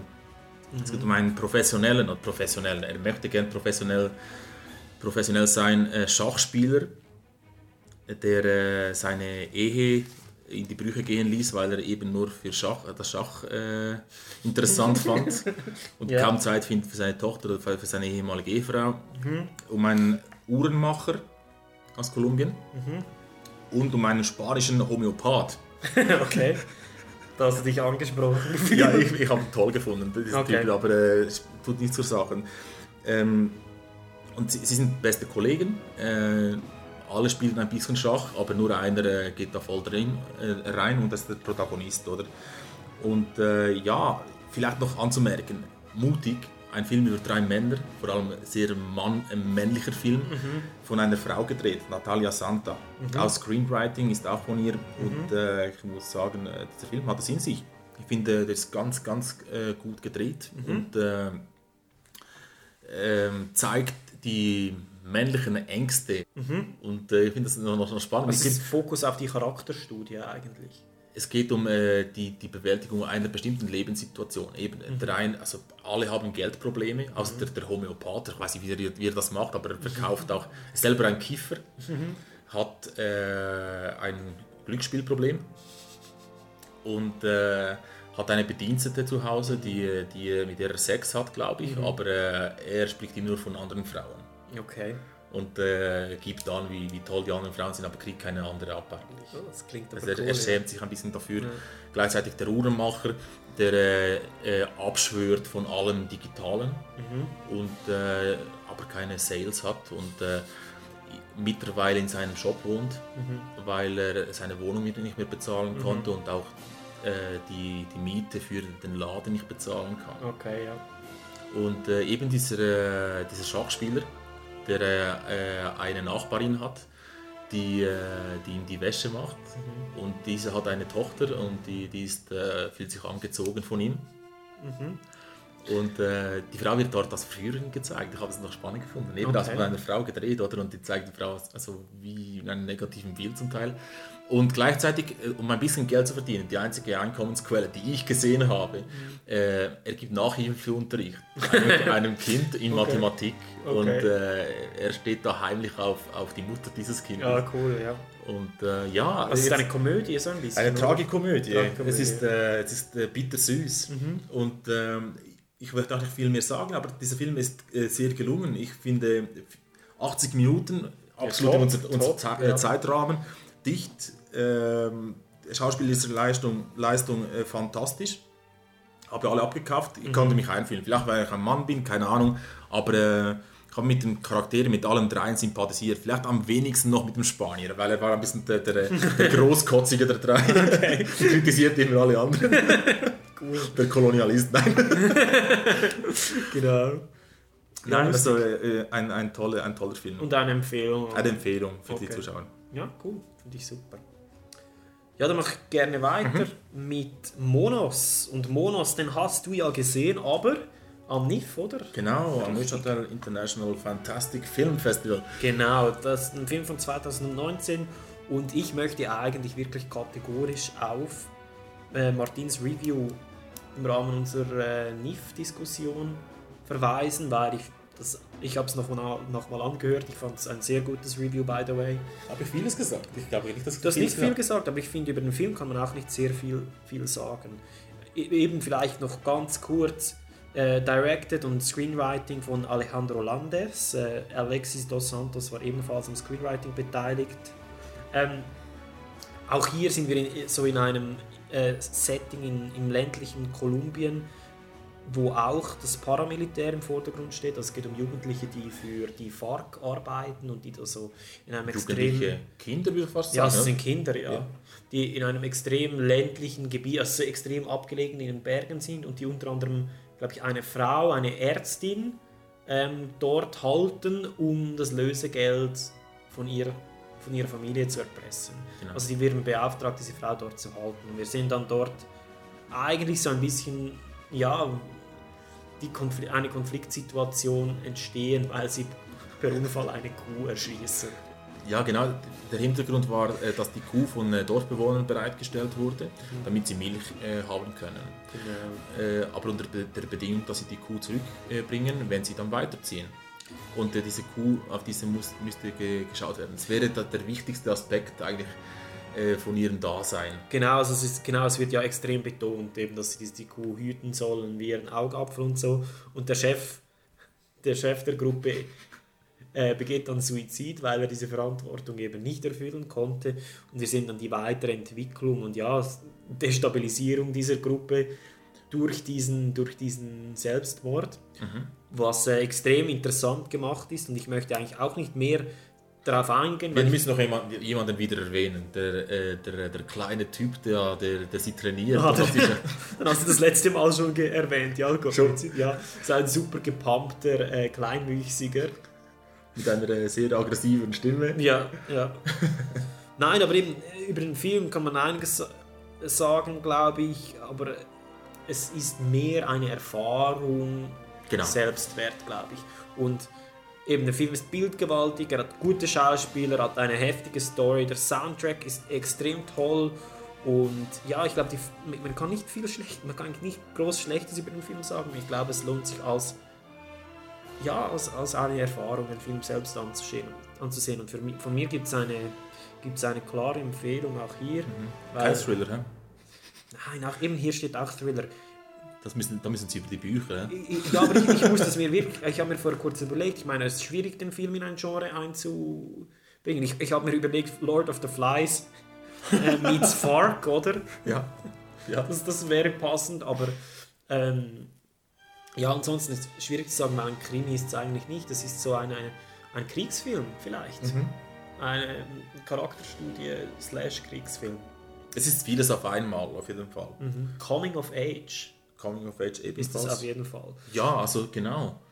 Wenn man den Schluss in Betracht zieht, Ja. dann macht das Sinn. Es geht um Verantwortung primär auch. Äh, auf, auf jeden Fall ein wirklich toller Film und von mir eine große Empfehlung. Funktioniert auch analo als Analogie äh, zu äh, Freikirchen.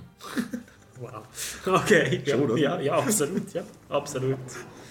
Ja, äh, und zu äh, meinem letzten Film von äh, New World View Colombia habe ich Ninja Errante gesehen, Wandering Girl. Hier ein Film, in dem nur Frauen im Vordergrund stehen, von einem Mann gedreht und von einem Mann geschrieben. Also du Von hast die ganze Bandbreite abgedeckt. Genau, von äh, Ruben Mendoza. Auch hier wirklich sehr gut. Also ich denke, das muss wahrscheinlich eine Frau eher sagen, äh, ob das funktioniert oder nicht. Aber es geht darum, dass eine, ein kleines Mädchen ähm, in Kolumbien, äh, ich weiß nicht, wo das war, ob das in Medellin war oder nicht, Äh, seine, sein Vater war alleinerziehend äh, und, sie, äh, und der Vater stirbt. Der Vater ist tot, gerade ab- zu Beginn des Films. Man sieht den Fa Vater nie, nie lebendig. Der, der Film beginnt damit, dass das Mädchen in einem Zimmer drin sitzt und abgeholt wird äh, für die Beerdigung. Und äh, zur Beerdigung kommen dann seine anderen Töchter.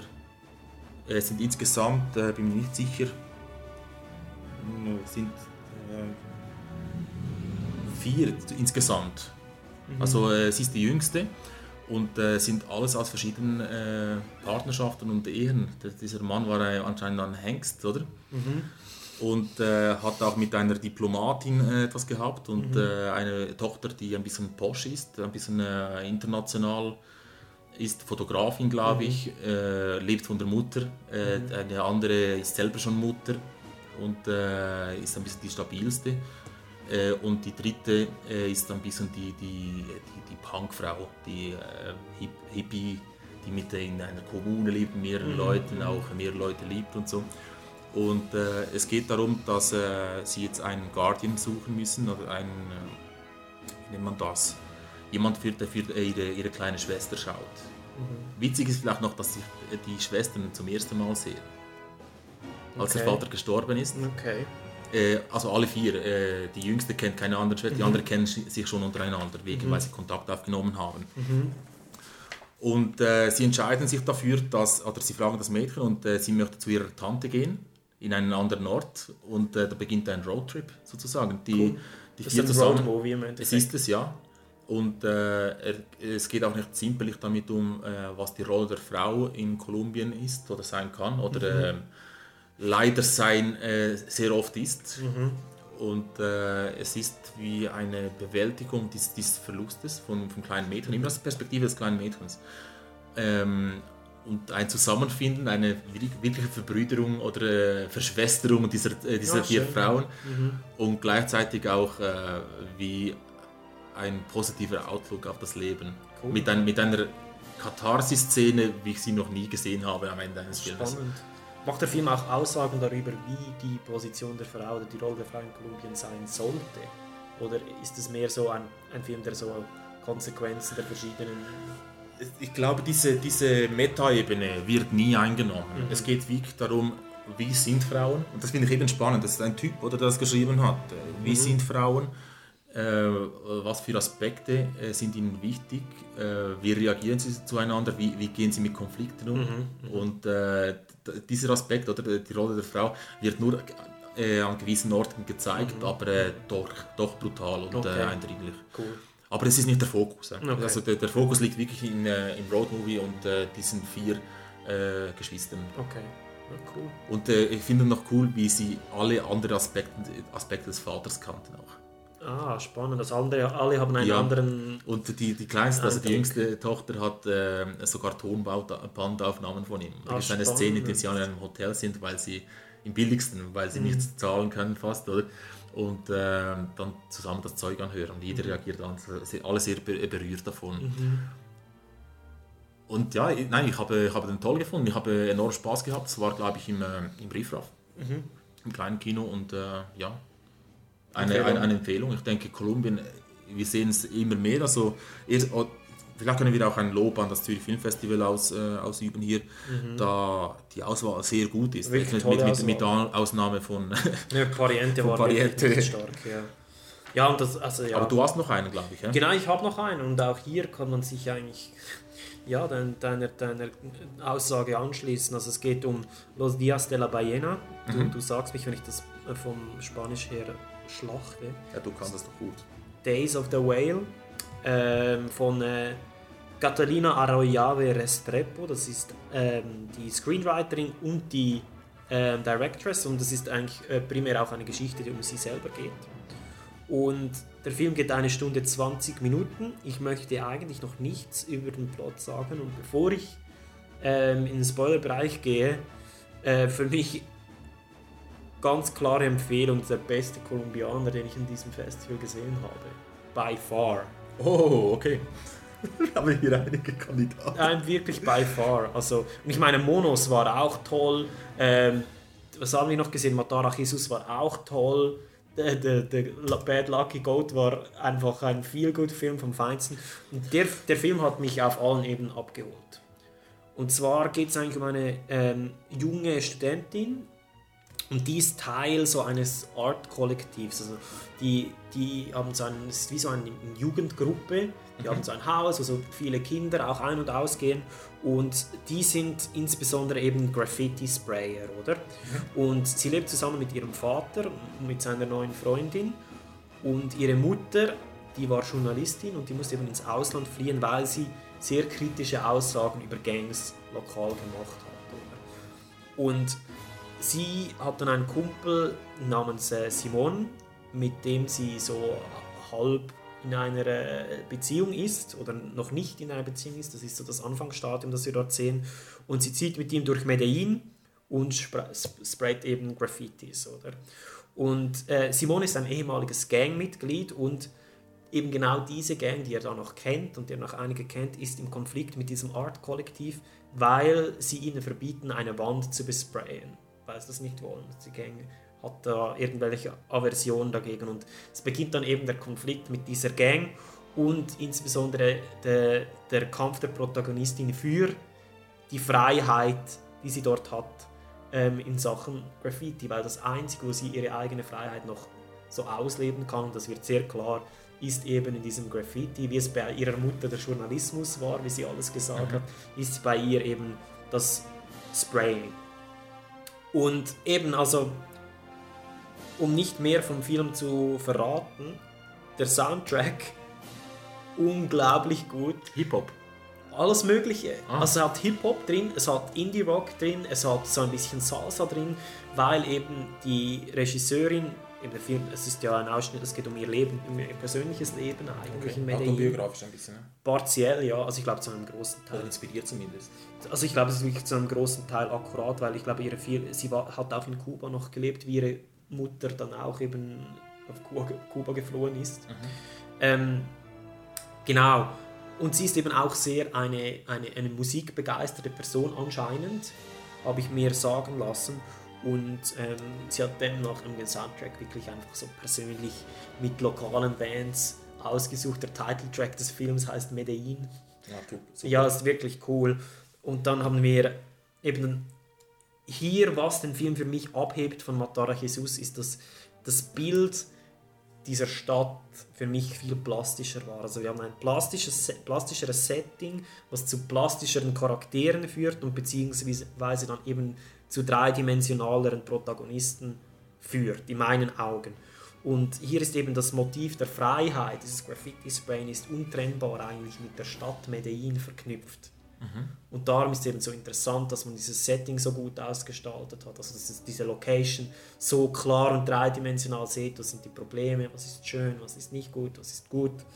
Und eben das macht der Film wirklich viel besser als Matara Jesus, der jetzt in Retrospektive gesehen könnte der Film überall spielen, wo ähm, Probleme mit der Kriminalität Korrekt. bestehen. Aber das ist auch in Ordnung, glaube ich. Also bei diesem Film ist es auch in Ordnung. Es, es, ich weiß, du möchtest eben die Stadt Medellin auch ein bisschen besser charakterisiert sehen. Das ist auch richtig. Aber ich finde beim, beim anderen Film oder äh, Matara Jesus äh, war die persönliche äh, Haltung und die persönliche Historie dieser Frau und dieser äh, Relationship mit, mit dem Mörder seines, äh, ihres, ihres Vaters war der Zentrum und Angelpunkt. Es kann einem gefallen oder nicht, aber ich denke, es war sehr, sehr gut dargestellt. Und äh, Medellin mit, mit ihrer Gewalt und so war wie äh, ein Secondary Character. Ja, voll, genau. Aber eben das fin- finde ich eben an diesem Film noch ein bisschen stärker, weil eben das Setting so komplett auch in der Handlung aufgeht. Ja, Weil es eben untrennbar miteinander verknüpft ist. Das mag daran liegen, dass eben die Geschichte halt per se von der Location abhängt. Ja. Weißt du, was ich kann ich mir vorstellen, ja. Und darum fand ich es eben noch eine. Also es war wie Coming Full Circle, oder? Alles hat zusammengespielt und zusammengewirkt. Es sind unglaublich viele Aspekte, die zusammenspielen, oder? Genau, Aber gut. Genau. Und ich habe eben aufgeschrieben, beispielsweise hätte man Matara Jesus auch in der Schweiz drehen können. Ja, er geht überall. Er geht wirklich überall. Dort Also, der Urs. kann, der Urs. Nein, also das ist gut. Wir könnten ja seinen Film kickstarten. Töte Urs. Nein, aber Jurassic- du hast absolut recht. Ähm, Matara Jesus äh, funktioniert an mehreren Orten, äh, aber es ist jetzt halt Medellin gewählt Mhm. worden, weil äh, die Autorin da die, die ähnliche Erfahrungen gemacht hat anscheinend. Genau. Aber äh, es könnte überall spielen und sie hat da mehr auf der, die, wie geht man mit, mit Rache um, mit diesem Rachegefühl. Genau, es ist ein, ist ein anderer Fokus. Mhm, oder? Ich genau. meine halt die Freiheit, die sich aus... Aber du hast mit diesem Film jetzt, äh, äh, wie heißt der jetzt genau? Ballenas? Äh, Lo- Los Dias de la Los Dias de la Ballena. Ja. Du hast mit diesem Film unglaublich schmackhaft gemacht, eben weil ich äh, auch eben als Außenstehender sehr interessiert bin, wie so eine Stadt funktioniert. Mhm. Und ähm, wenn die Location mitspielt, natürlich, das ist ein unglaublicher Bonus für mich Eben, ebenfalls. genau, das ist das, ich glaube eben, das ist das, das, ist das Wichtigste, dass wir auch, eben, wir sind, ich glaube, beide äh, Location-Fetischisten. Wenn da etwas Exotisches, Interessantes, Neues drin ist, dann kann man uns sehr gut abholen. Ja, beim anderen Film ebenfalls. Wie heißt äh, Jesus shows you the way to the highway? Ja, ja, aber das ist genau so etwas. Oder bei mir war es auch Ojuju zum Beispiel. Genau, ja. Geht auch in das rein. Was man hier sagen muss, eben, und das war auch mein Kritikpunkt da übrigens bei Matara Jesus, Cinematografie. Die Kolumbier haben gern die fucking Shaking Cam. Ich weiß nicht warum. Hier hat es mich nicht so Weil sie gestört. früher nicht, nicht benutzt haben. Das können sie. Ja, ja. Sie haben diese Phase noch nicht äh, Wahrscheinlich, überstanden. wahrscheinlich, ja. Also bei Matara Jesus hat es mich mehr gestört als hier. Ähm, andererseits kann man eben sagen, subjektiv, dieser Hyperrealismus, der ja durch die, Mhm. die, die Shaky Cam generiert wird, das ist, macht absolut Sinn in, diesem, in dieser Prämisse. Bei mir funktioniert es normalerweise. Ich, also mich stört Shaky Cam sehr selten, außer es ist dann zu fest. Aber äh, ich glaube, normalerweise Cinematografen haben das einigermaßen im Griff. Vor allem jetzt, wenn man äh, unsere kolumbianischen Filme anschaut, die von diesem Mittel Verwendung äh, Mhm. machen. Aber äh, ja, es ist, liegt, glaube ich, daran, dass sie vor, äh, vor einigen Jahren noch nicht drehen konnten wegen der FARC halt, wegen den äh, Bürgerkriegsähnlichen Zuständen. Mhm. Und jetzt, äh, jetzt haben sie wirklich diese, diese. Möglichkeiten und sie, sie möchten sie auch ausschöpfen. Wieso äh, sollten die Kolumbianer das nicht benutzen dürfen? Nein, absolut, bin ich bei dir, bin ich bei dir. Äh, Und ich glaube eben, das ist auch ein, hier ein subjektiver Kritikpunkt, Mhm. weil ich es nicht so gerne mag. Bei Matara Jesus war es ein objektiver Kritikpunkt, weil es zu viel benutzt wurde. Mhm. Kann ich eigentlich zustimmen. Aber äh, Aber ich glaube eben, also das ist Kritik auf einem sehr hohen Level und äh, unglaublich gutes äh, Der Segment. Also, der, der beste kolumbianische Film hast du gesagt? Ja. Los Dias de la Ballena. hä? yes, by Okay. far. By far. Außer man hat gerne Ziegen, dann kann man sie vielleicht. gut, gut. Nein, aber ich glaube, hast du noch einen? Nein, nein, wir sind durch.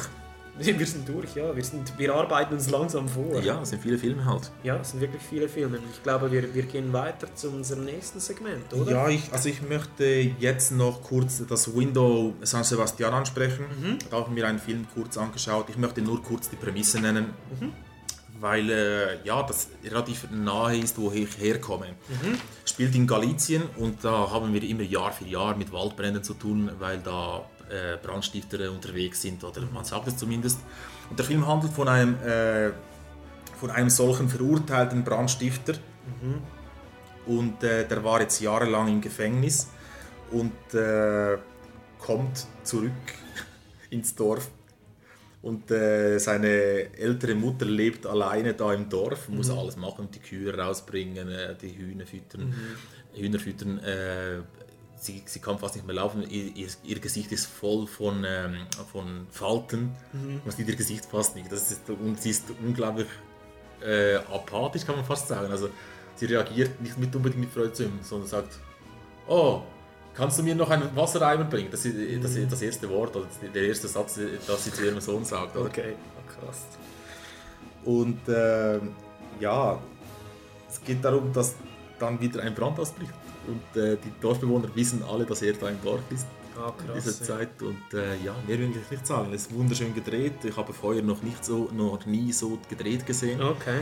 Und äh, ja, alle, die ein bisschen das nordspanische, ja, die nordspanische Natur, äh, Flora oder äh, das Ambiente Mhm. kennenlernen möchten, vor allem in Nordwestspanien, ist es ein perfekter Film. Mhm. Aber ich habe mich ein bisschen daran gestört, dass ein paar Kritiker, die da im, im Kinosaal gesessen sind, äh, ein bisschen die Kultur ein bisschen ausgelacht haben, anstatt über die Witze selber.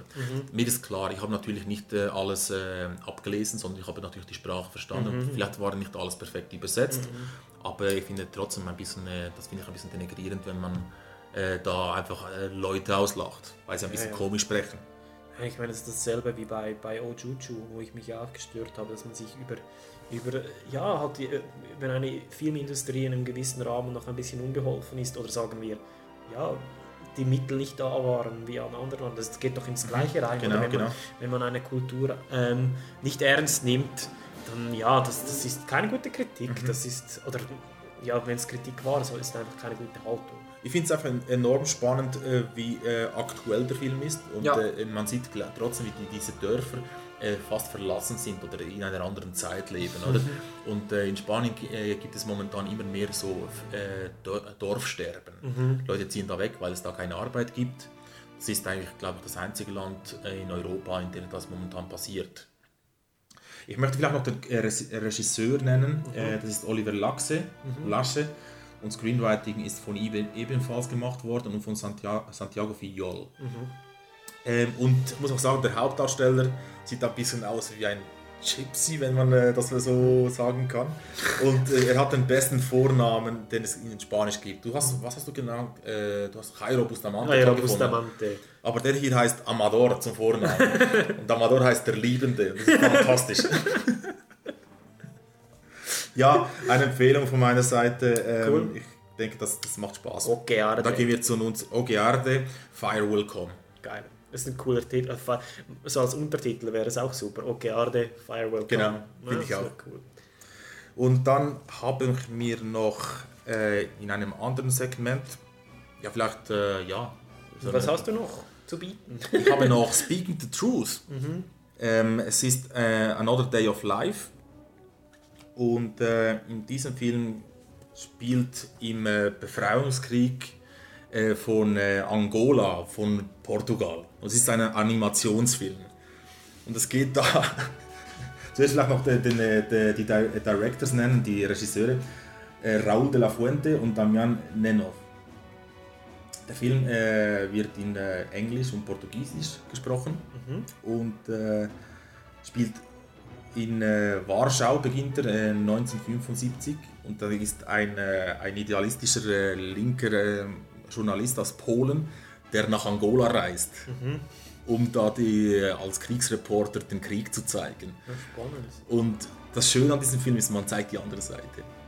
Okay. Es ist nicht immer die amerikanische Seite und man zeigt hier mal die sowjetische Seite und äh, es ist wie ein Trip da inmitten de, des Krieges und man sieht, sieht so Aspekte des Krieges, die wüst sind, aber immer mit echten Charakteren, die wirklich da waren und äh, mit Interviews mit Leuten, die das wirklich- erlebt, erlebt haben. Und trotzdem aber als Animationsfilm. an, als Animationsfilm.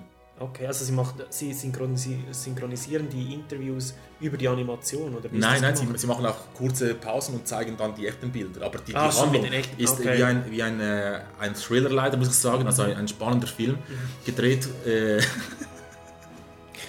Schmerz. nein, es, packt einen ungl unglaublich. Oder diese Animationsteile, die holen dich sofort wieder ins Gefecht rein oder Mhm. in, in, de, in den Trip, den, den sie unternehmen zum, zum Krieg. Und man lernt immer diese Charaktere kennen. Eben eine, Okay. eine Freiheitskämpferin, die nicht mal 19 Jahre ist und äh, idealisiert wird und äh, eigentlich nur äh, eine gute Zukunft für die Kinder möchte. Mhm. Und äh, man lernt auch Sachen, wie man äh, sie sich gegenseitig genannt haben. Man wusste zum Teil nicht, wen sie antreffen. Das ist Mhm. ein paar Angolaner dort, oder? Und äh, wenn du sie falsch gegrüßt hast, wirst du verschossen. Also wenn du ihr Maus sagst, Bruder, dann bist du auf der Seite der, äh, der Unionisten oder der, äh, der Besatzungskräfte oder der amerikanischen Seite. Okay. Und wenn du Kamerada sagst, dann bist du natürlich auf der, auf den Rot, auf der roten Seite. Ja. Das ist die, so, die Seite, die wir eigentlich verfolgen Okay. in diesem Film. Und da gibt es eben einen ehemaligen äh, ähm, äh, Krieger oder äh, Soldaten von Portugal, der zum anderen Lager übergelaufen ist, zum äh, Widerstandskämpfer. Und der führt alleine eine, eine Stellung da vorne. Der wird auch zum Kriegshelden aufstilisiert. Ja, cool. Und das Ziel ist es, ihn zu erreichen, damit man seine Story erzählen kann. Nein, es ist also ich kann nicht viel mehr erzählen. Ja, ist nice. Es, es macht enorm spannend, äh, Es stilistisch, klingt extrem absurd, aber, aber cool. stilistisch äh, auf der Höhe und ähm, auf einer wahren Begebenheit beruhend.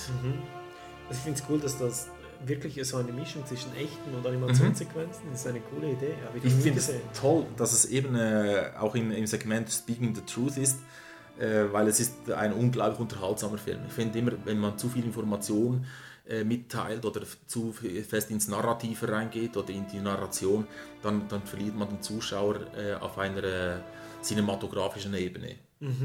Das habe ich immer ein bisschen Angst vor Dokumentarfilmen. Aha, so, und, ja, und ja, ja. hier ist es, äh, ist es doch sehr gut in einen äh, actionhaltigen und äh, dramaturgisch gut gestalteten Film eingepackt. Weil die Dramaturgie eben in der Animation dann.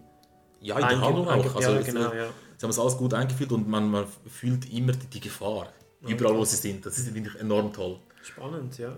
Also Kann ich- Empfehlung. Ja, absolut. Eine, eine großartige Empfehlung. Äh, Habe ich auch vielen Kollegen bereits empfohlen. Wenn, Mhm. wenn das, man muss kein Filmfan sein, um diesen Film zu mögen. Okay. Es, ist, äh, es, es erzählt einen, einen interessanten Teil von Angola, der wichtig ist bis heute. Und äh, ja, ja, Viva la Revolution, oder? Ja, cool. Finde ich super. Tipptopp, das wäre es auch gewesen von, der, von diesem Segment. Und äh, dann gehen wir äh, rüber zu unserem Lieblingssegment, Genau. den wir noch zusammen geschaut haben. Genau, die, die finale Hongkong-Abschluss quasi. Genau, bis gleich. Bis gleich.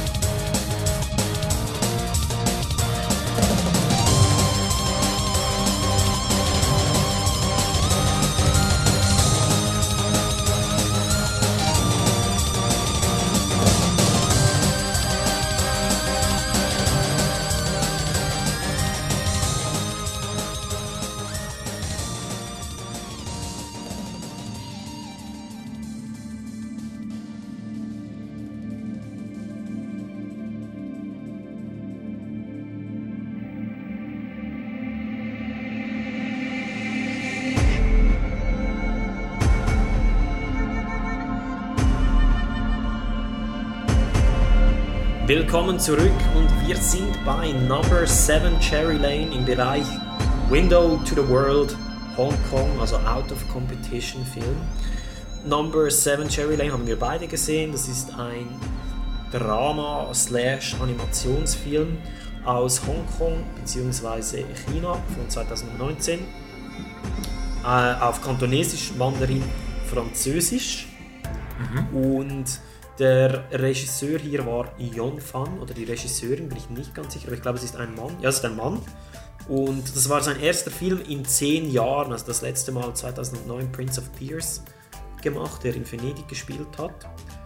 Und ja, also es geht um ein, es ist eigentlich, der Film ist eigentlich ein Abbild der 60er Jahre von Hongkong und es geht einerseits, ähm, wird im Hintergrund werden so die Demonstrationen in den Straßen von Hongkong gezeigt, auf der anderen Seite wird eigentlich eine Liebesgeschichte dargestellt, die zwischen einem jugendlichen Studenten ähm, beziehungsweise zwischen ja und ihm und ähm, seiner Nachhilfeschülerin beziehungsweise zwischen ihm und der Mutter der Nachhilfeschülerin stattfindet.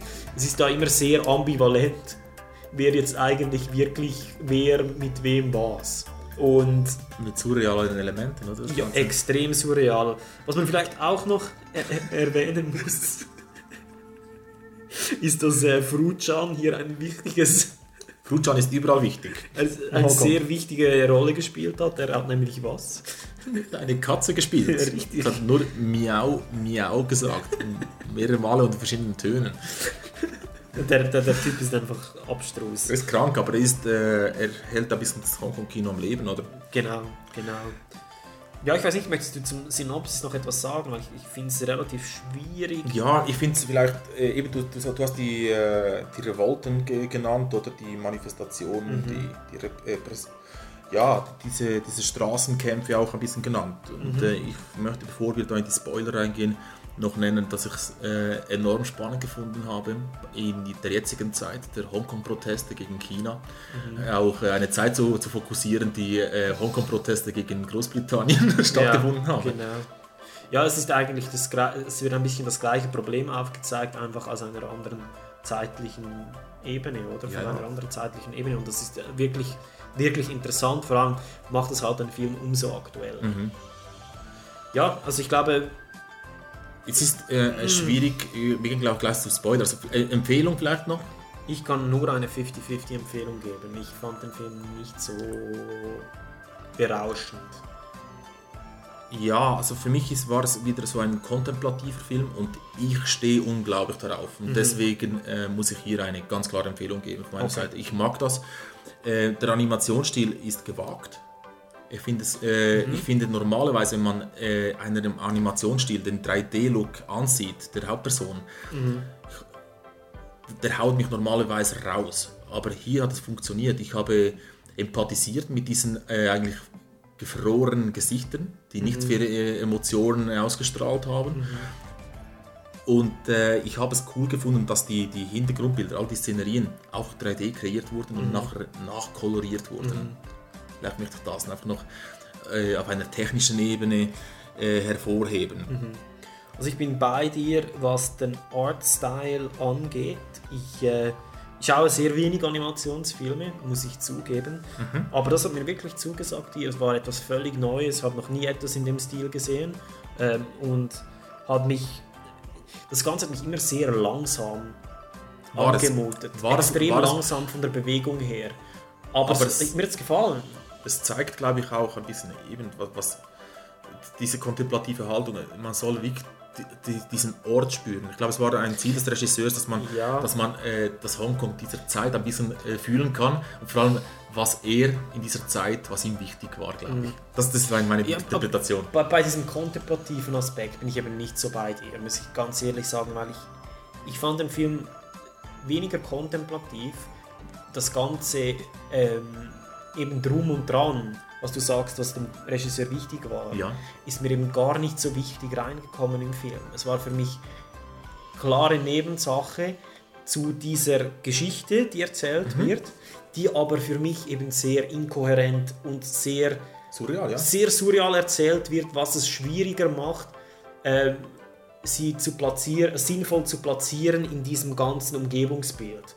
Also für mich wäre es wichtiger gewesen, den Fokus mehr auf das Umgebungsbild zu richten und dann dafür die Geschichte vielleicht weniger surreal zu erzählen. Dann hätte man wie einen klaren Bezug schaffen können zwischen den Konsequenzen und zwischen dem, dem Leben in dieser Zeit oder zu dieser Zeit. Und für mich so, der Film, also die, die Hauptgeschichte ist so wirr und ähm, so Stop-and-Go-mäßig erzählt, weil man oft zum, zum Teil spult der Film wie zurück und beginnt dann einen Teil neu zu erzählen. Das fand ich extrem, hat mich irritiert. Das ist- hat mir nicht, hat mir nicht gefallen. Man hat dann zum Beispiel so, so gewisse Teile waren nur in den Vorstellungen von Charakteren. Ja. Und ja, Also das, ist- ich muss mich vielleicht noch erklären, ich, ich- mit kontemplativ meine ich natürlich nicht äh, die Szenerien betrachten. Äh, mit kontemplativ habe ich gemeint, äh, wie man äh, die, die Story auch wahrnimmt. Man, man sitzt zurück und man lässt es über sich ergehen, mehr oder weniger. Also Man, man schaut zu, weil wir können uns nur teilweise in die Charaktere reinversetzen. Das, das, die gleiche Kritik, die ich bei La Llorona angewendet habe, findet auch hier statt. Es gibt keinen Point-of-View-Charakter, den wir hu- 100% nachvollziehen können.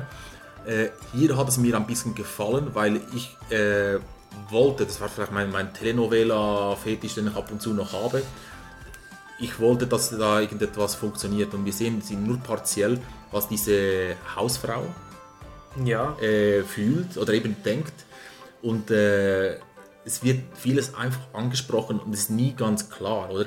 Weil äh, sie gehen zusammen ins Kino dann, sie wissen aber nicht, äh, sie, sie reagieren nicht wirklich zärtlich zueinander, sondern sie äh, Es ist extrem kalt. irgendwie. kalt, aber sie, sie, äh, es entwickelt sich trotzdem eine Verbindung auf einer intellektuellen Ebene, was ich sehr toll gefunden Ja, habe. sehr, das fand ich auch interessant, ja. Und äh, bei, bei, der, ähm, bei der Tochter und ihm ist eher eine, eine visuelle, also eine, Eine sexuelle sexuelle äh, äh, obergründige Anziehung, Ja, die ja. stattfindet. Ja, nein, also eben, das, du hast jetzt genau die Aspekte genannt dieser Geschichte, die ich eigentlich interessant fand oder die ich gelungen fand. Und alles drum und dran, dran mit diesen Katzen und mit, mit dieser Hexe, die da im oberen warst Stock du nicht drin in dieser Szene? Nein, das fand ich so... Ich fand das äh, Disney auf Steroiden. Fantastisch. Ja, schon, ja, aber es war für mich einfach zu wirr, weißt du. Also ich habe dann auch nicht auf einer rein visuellen Ebene etwas Metaphorisches mitnehmen können, weil es einfach wirr war für mich. Ich habe mich einfach gehen lassen dort. Okay, ja, ist gut. einfach, es, es, ich, ich habe es ge- gemacht, weil, weil es war eine, wirklich eine surreale Szene und Surrealismus, der, der muss ja nicht Sinn machen. Nein, das es ist, stimmt. es ist immer äh, verstörend und äh, gedacht, ist das jetzt wirklich her? Was ist jetzt ihr am passieren? Wieso kommt sie runter mit ihren Katzen und äh, Ja, mit ihren ist komischen äh. Dracula-Buckler? Sehr seltsam, ja. ja, es spielt wirklich sehr, ein sehr großer Teil in der Wohnung beim Nachhilfeunterricht und dieser, äh, dieser Frau und diesem, äh, diesem Student. Und eben die anderen Szenen sind im Kino und du hast schon recht, die Einbettung in die, in die Szenerie ist nicht besonders gelungen, aber ich finde es auch cool, dass man es wie aus einem Seitenwinkel betrachtet, dass das am, am passieren ist. Was ich, äh, mich gestört hat an diesem Film, ist der Musikclip, der Videoclip in Mitte. Da mag mich, kann ich mich gar nicht mehr erinnern. Es gibt äh, eben dies, bei diesen Protesten in Hongkong gibt es eine Szene, in der plötzlich die Musik beginnt und dann äh, beginnt sie zu laufen. ah, doch, ja. Und das fand ich ein bisschen verstörend. Dort, wo der Artstyle so ein bisschen gewechselt genau, noch, genau. ja. Da hat er sich ein bisschen ausgelassen, finde ich. Aber äh, als Pause im Film, zu all diesen, diesen Längen, die ich genossen habe, war es ganz gut für das Rhythmus. Aber dann hätte man auch okay rausnehmen können, denn 125 Minuten, das, also ich finde eindeutig zu lang.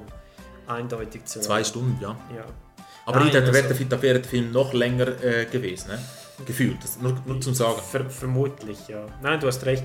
Äh, eben, also ich fand, für mich war wirklich das Problem dann einfach, dass man, dass man diese Einbettung zu wenig gehabt hat. Das hat mich gestört. Und eben, ich bin ein Fan von, von wirren, abstrusen Handlungen. Das stimmt, aber, ja. Aber ich finde, das geht, das geht nicht ineinander, es geht wie nicht ineinander auf, wenn man ein, auf der einen Seite ein, irgendwie ein, ein akkurates Bild einer Stadt zeigen will zu einem bestimmten Moment und dann auf der anderen Seite Fruchan als Katze und Hexen und so weiter.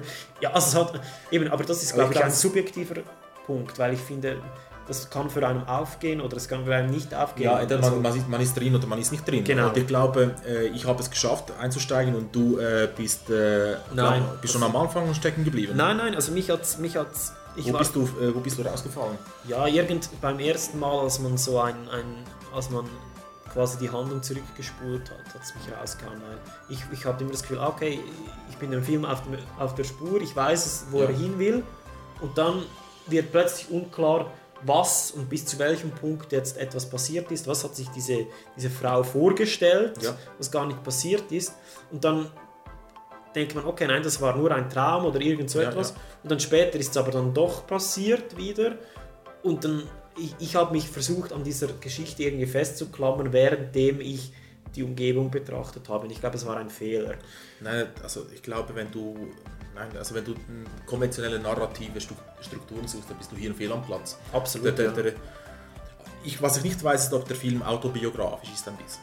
Ob er diese Zeit so erlebt hat Mhm. und äh, vielleicht auch äh, den Wunsch nach einer Affäre hat oder auch diese, diese Spannungssituation zwischen zwei Damen. Ja, es kann nicht sein, es ist äh, 1974 wo- ist er geboren. Geht es nicht. Ja? Nein, ich weiß nicht, also eben, ich, ich kann wirklich leider keine, keine Empfehlung, also 50-50, für die Erfahrung kann ich, kann ich sagen, okay, es ist interessant, es ist schön, diesen Artstyle zu sehen. Aber es hat dich nicht überzeugt. Das Aber es kannst, hat mich- kann, es kannst hat ganz mich- ruhig sagen, dass es, es hat mich äh, nicht überzeugt, dass nein. es nicht deine Empfehlung ist. Ja? Nein, es hat mich wirklich nicht überzeugt. Ähm, Und ähm, ja, schade, weil man auch hier Potenzial hätte ich durchaus gesehen. Von meiner Seite eben, äh, wenn man An- Animationsfilme mag, dann ist es sicher ein, ein starker Vertreter der, te- auf der technischen Ebene. Wenn man Surrealismus äh, auf einer äh, sehr, sehr äh, wirren Weise mag, ist man auch hier richtig. Und das ist, es grenzt sehr stark an Fantasy. Äh, an gewissen Stellen.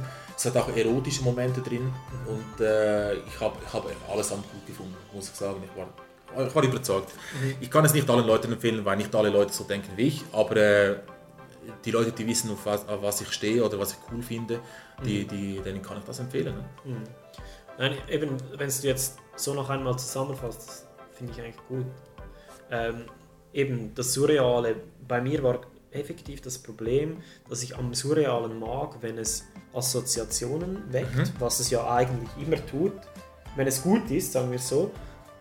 Aber hier waren für mich diese Assoziationen nicht stringent. Also man, man hätte alles Mögliche da rauspicken können und sich etwas zurechtlegen können.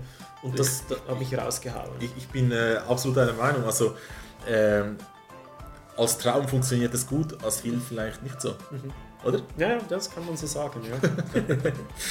Gut, ähm, ja, das der zweitletzte unserer Hongkong-Filme war das.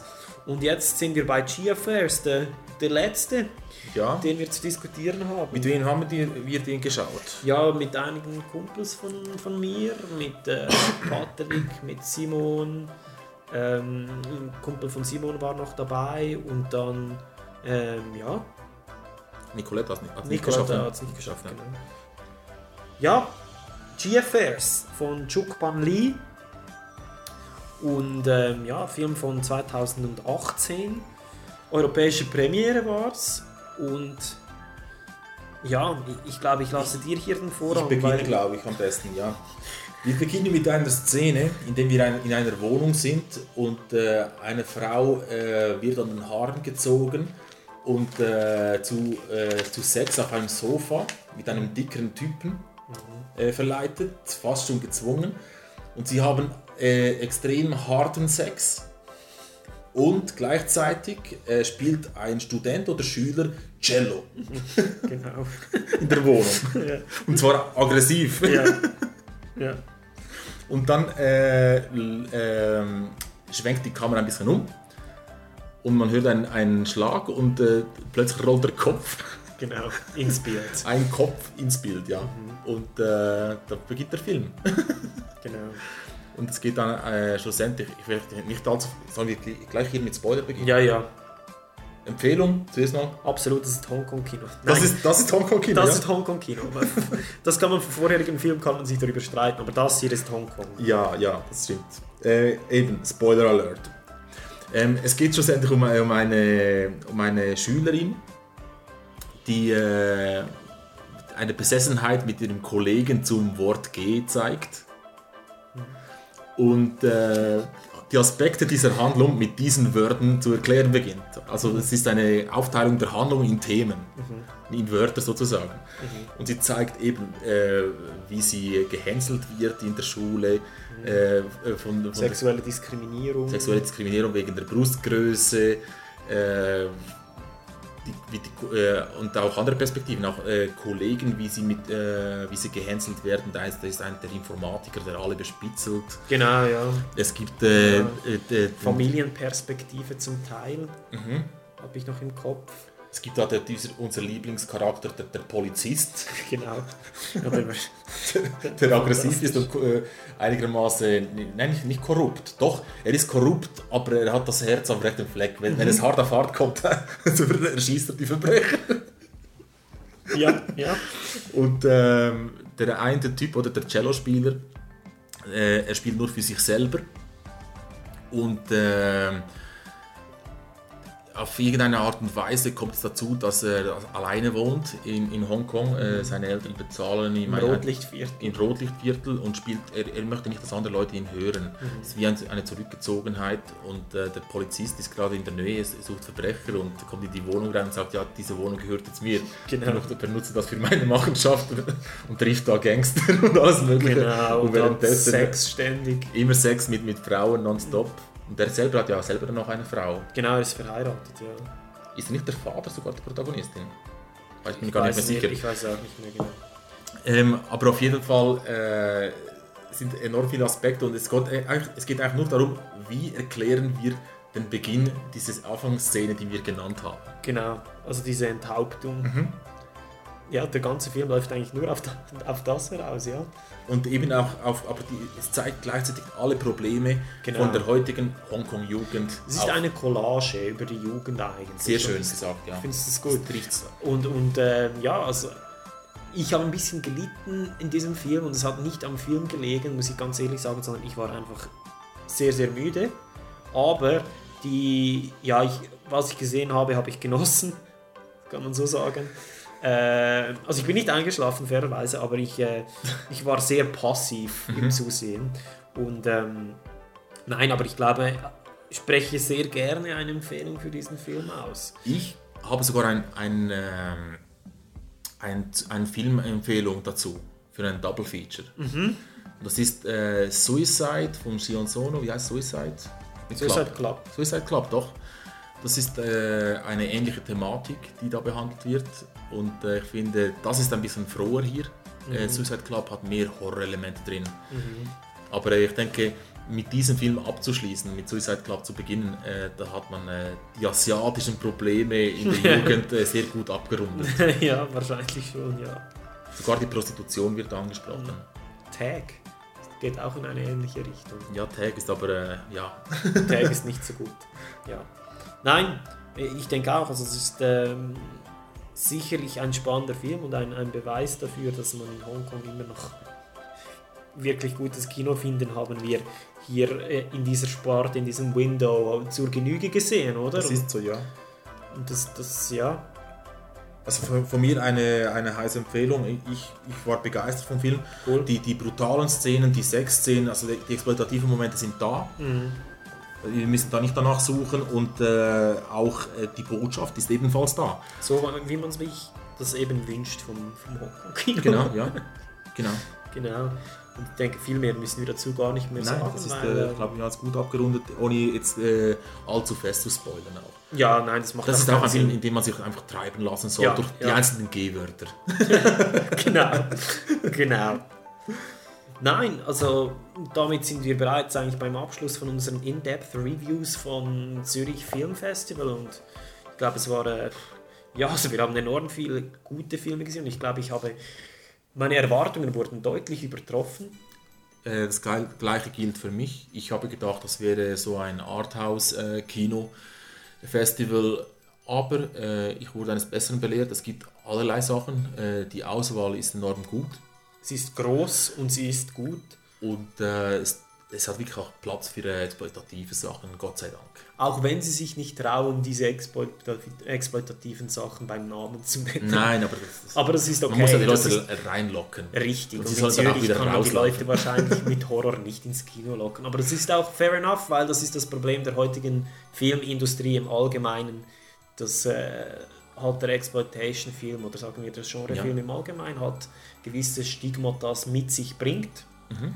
Andererseits dafür auch eine sehr viel äh, angenehmere Zuschauergruppe anspricht. Nein, nicht zwingend, aber Aber dafür das Kerngebiet, das sie hier behandelt im Festival, also ja, es ist das, die Charakterstudien äh, und generell die Einflüsse Filmen, Dramen, die sind, ja. die, die sind absolut gut vertreten. Ja, oder? sie sind gut vertreten und sie sind gut, dass wir haben wirklich gute Filme in diesem Bereich gesehen. Und ich war auch sehr überrascht, dass ich wirklich auch sehr viel lustige Filme gesehen habe, weil das äh, Arthouse-Kino stellt man sich ja traditionell nicht als unglaublich witziges Kino vor, sondern es ist eher sehr ernst und sehr, ja, wie es in den Worten von äh, Miguel Jans so sehr langweilig. Und das, das ist, war sicherlich nicht. Können wir so sagen. Können wir so sagen, das stimmt. Ja, und an diesem Punkt äh, verweise ich natürlich sehr gerne auf die nächste Episode, die sehr bald kommen wird. Und zwar wird es unsere Top-Liste vom Zürich Film Festival sein, in denen wir unsere absoluten Knaller beleuchten. Und das wird so eine Schnelldurchlaufsform äh, oder Version sein von unseren zwei In-Depth-Reviews. Genau, die Filme haben wir ja schon besprochen. Genau, also wenn man sich für einen Film auf der Liste dann spezifisch interessiert, kann man natürlich hier noch einmal nachschlagen kommen, quasi. Ich möchte hier vielleicht noch auf unsere Telegram-Gruppe verweisen. Äh, Für alle Leute, die es bis jetzt ausgehalten haben, äh, ihr habt es auch absolut verdient, in diesem Chat äh, euch mitteilen zu dürfen und uns äh, eines Besseren belehren zu können. Wenn ihr das denn könnt. Nein, das, ist, das war wieder sehr arrogant. Ich entschuldige mich dafür. Aber ähm, wer gerne ähm, digital über Chatraum äh, Maulschellen verteilt bekommt, der schließt sich unserem Chat an. Nein, es geht sehr gesittet zu und her, würde ich sagen. sind brave Leute. Und ähm, ja, dieser Stelle können wir gerne noch einmal ein Dankeschön ans Zürich Film Festival für die Einladung, dass wir uns dort austoben durften und ausgetobt haben wir uns ist indeed. Und ich glaube, wir haben eine sehr flächendeckende Berichterstattung machen können vom Festival. Und an dieser Stelle, ja, vielleicht bis zum nächsten Jahr, who knows. Genau. Bis zum nächsten Mal beim Arthur Trash Cinema Podcast Current Cinematic Conundrums. Psycho killer?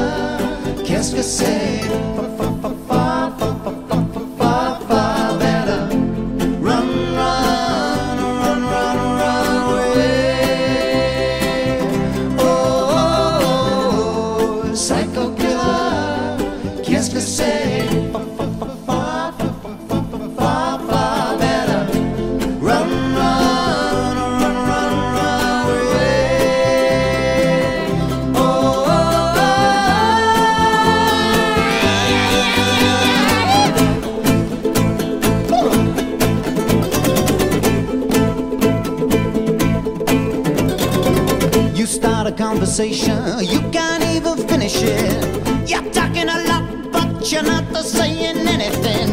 When I have nothing to say, oh, my lips are sealed. Say something once, so I say it again. No, psycho killer, qu'est-ce que c'est?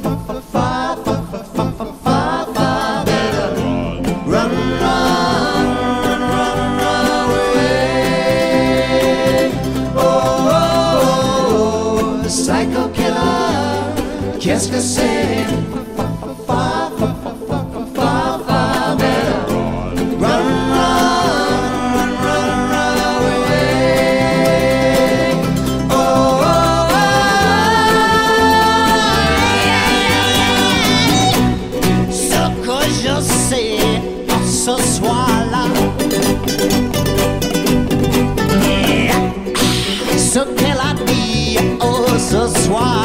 ah, ah, ah.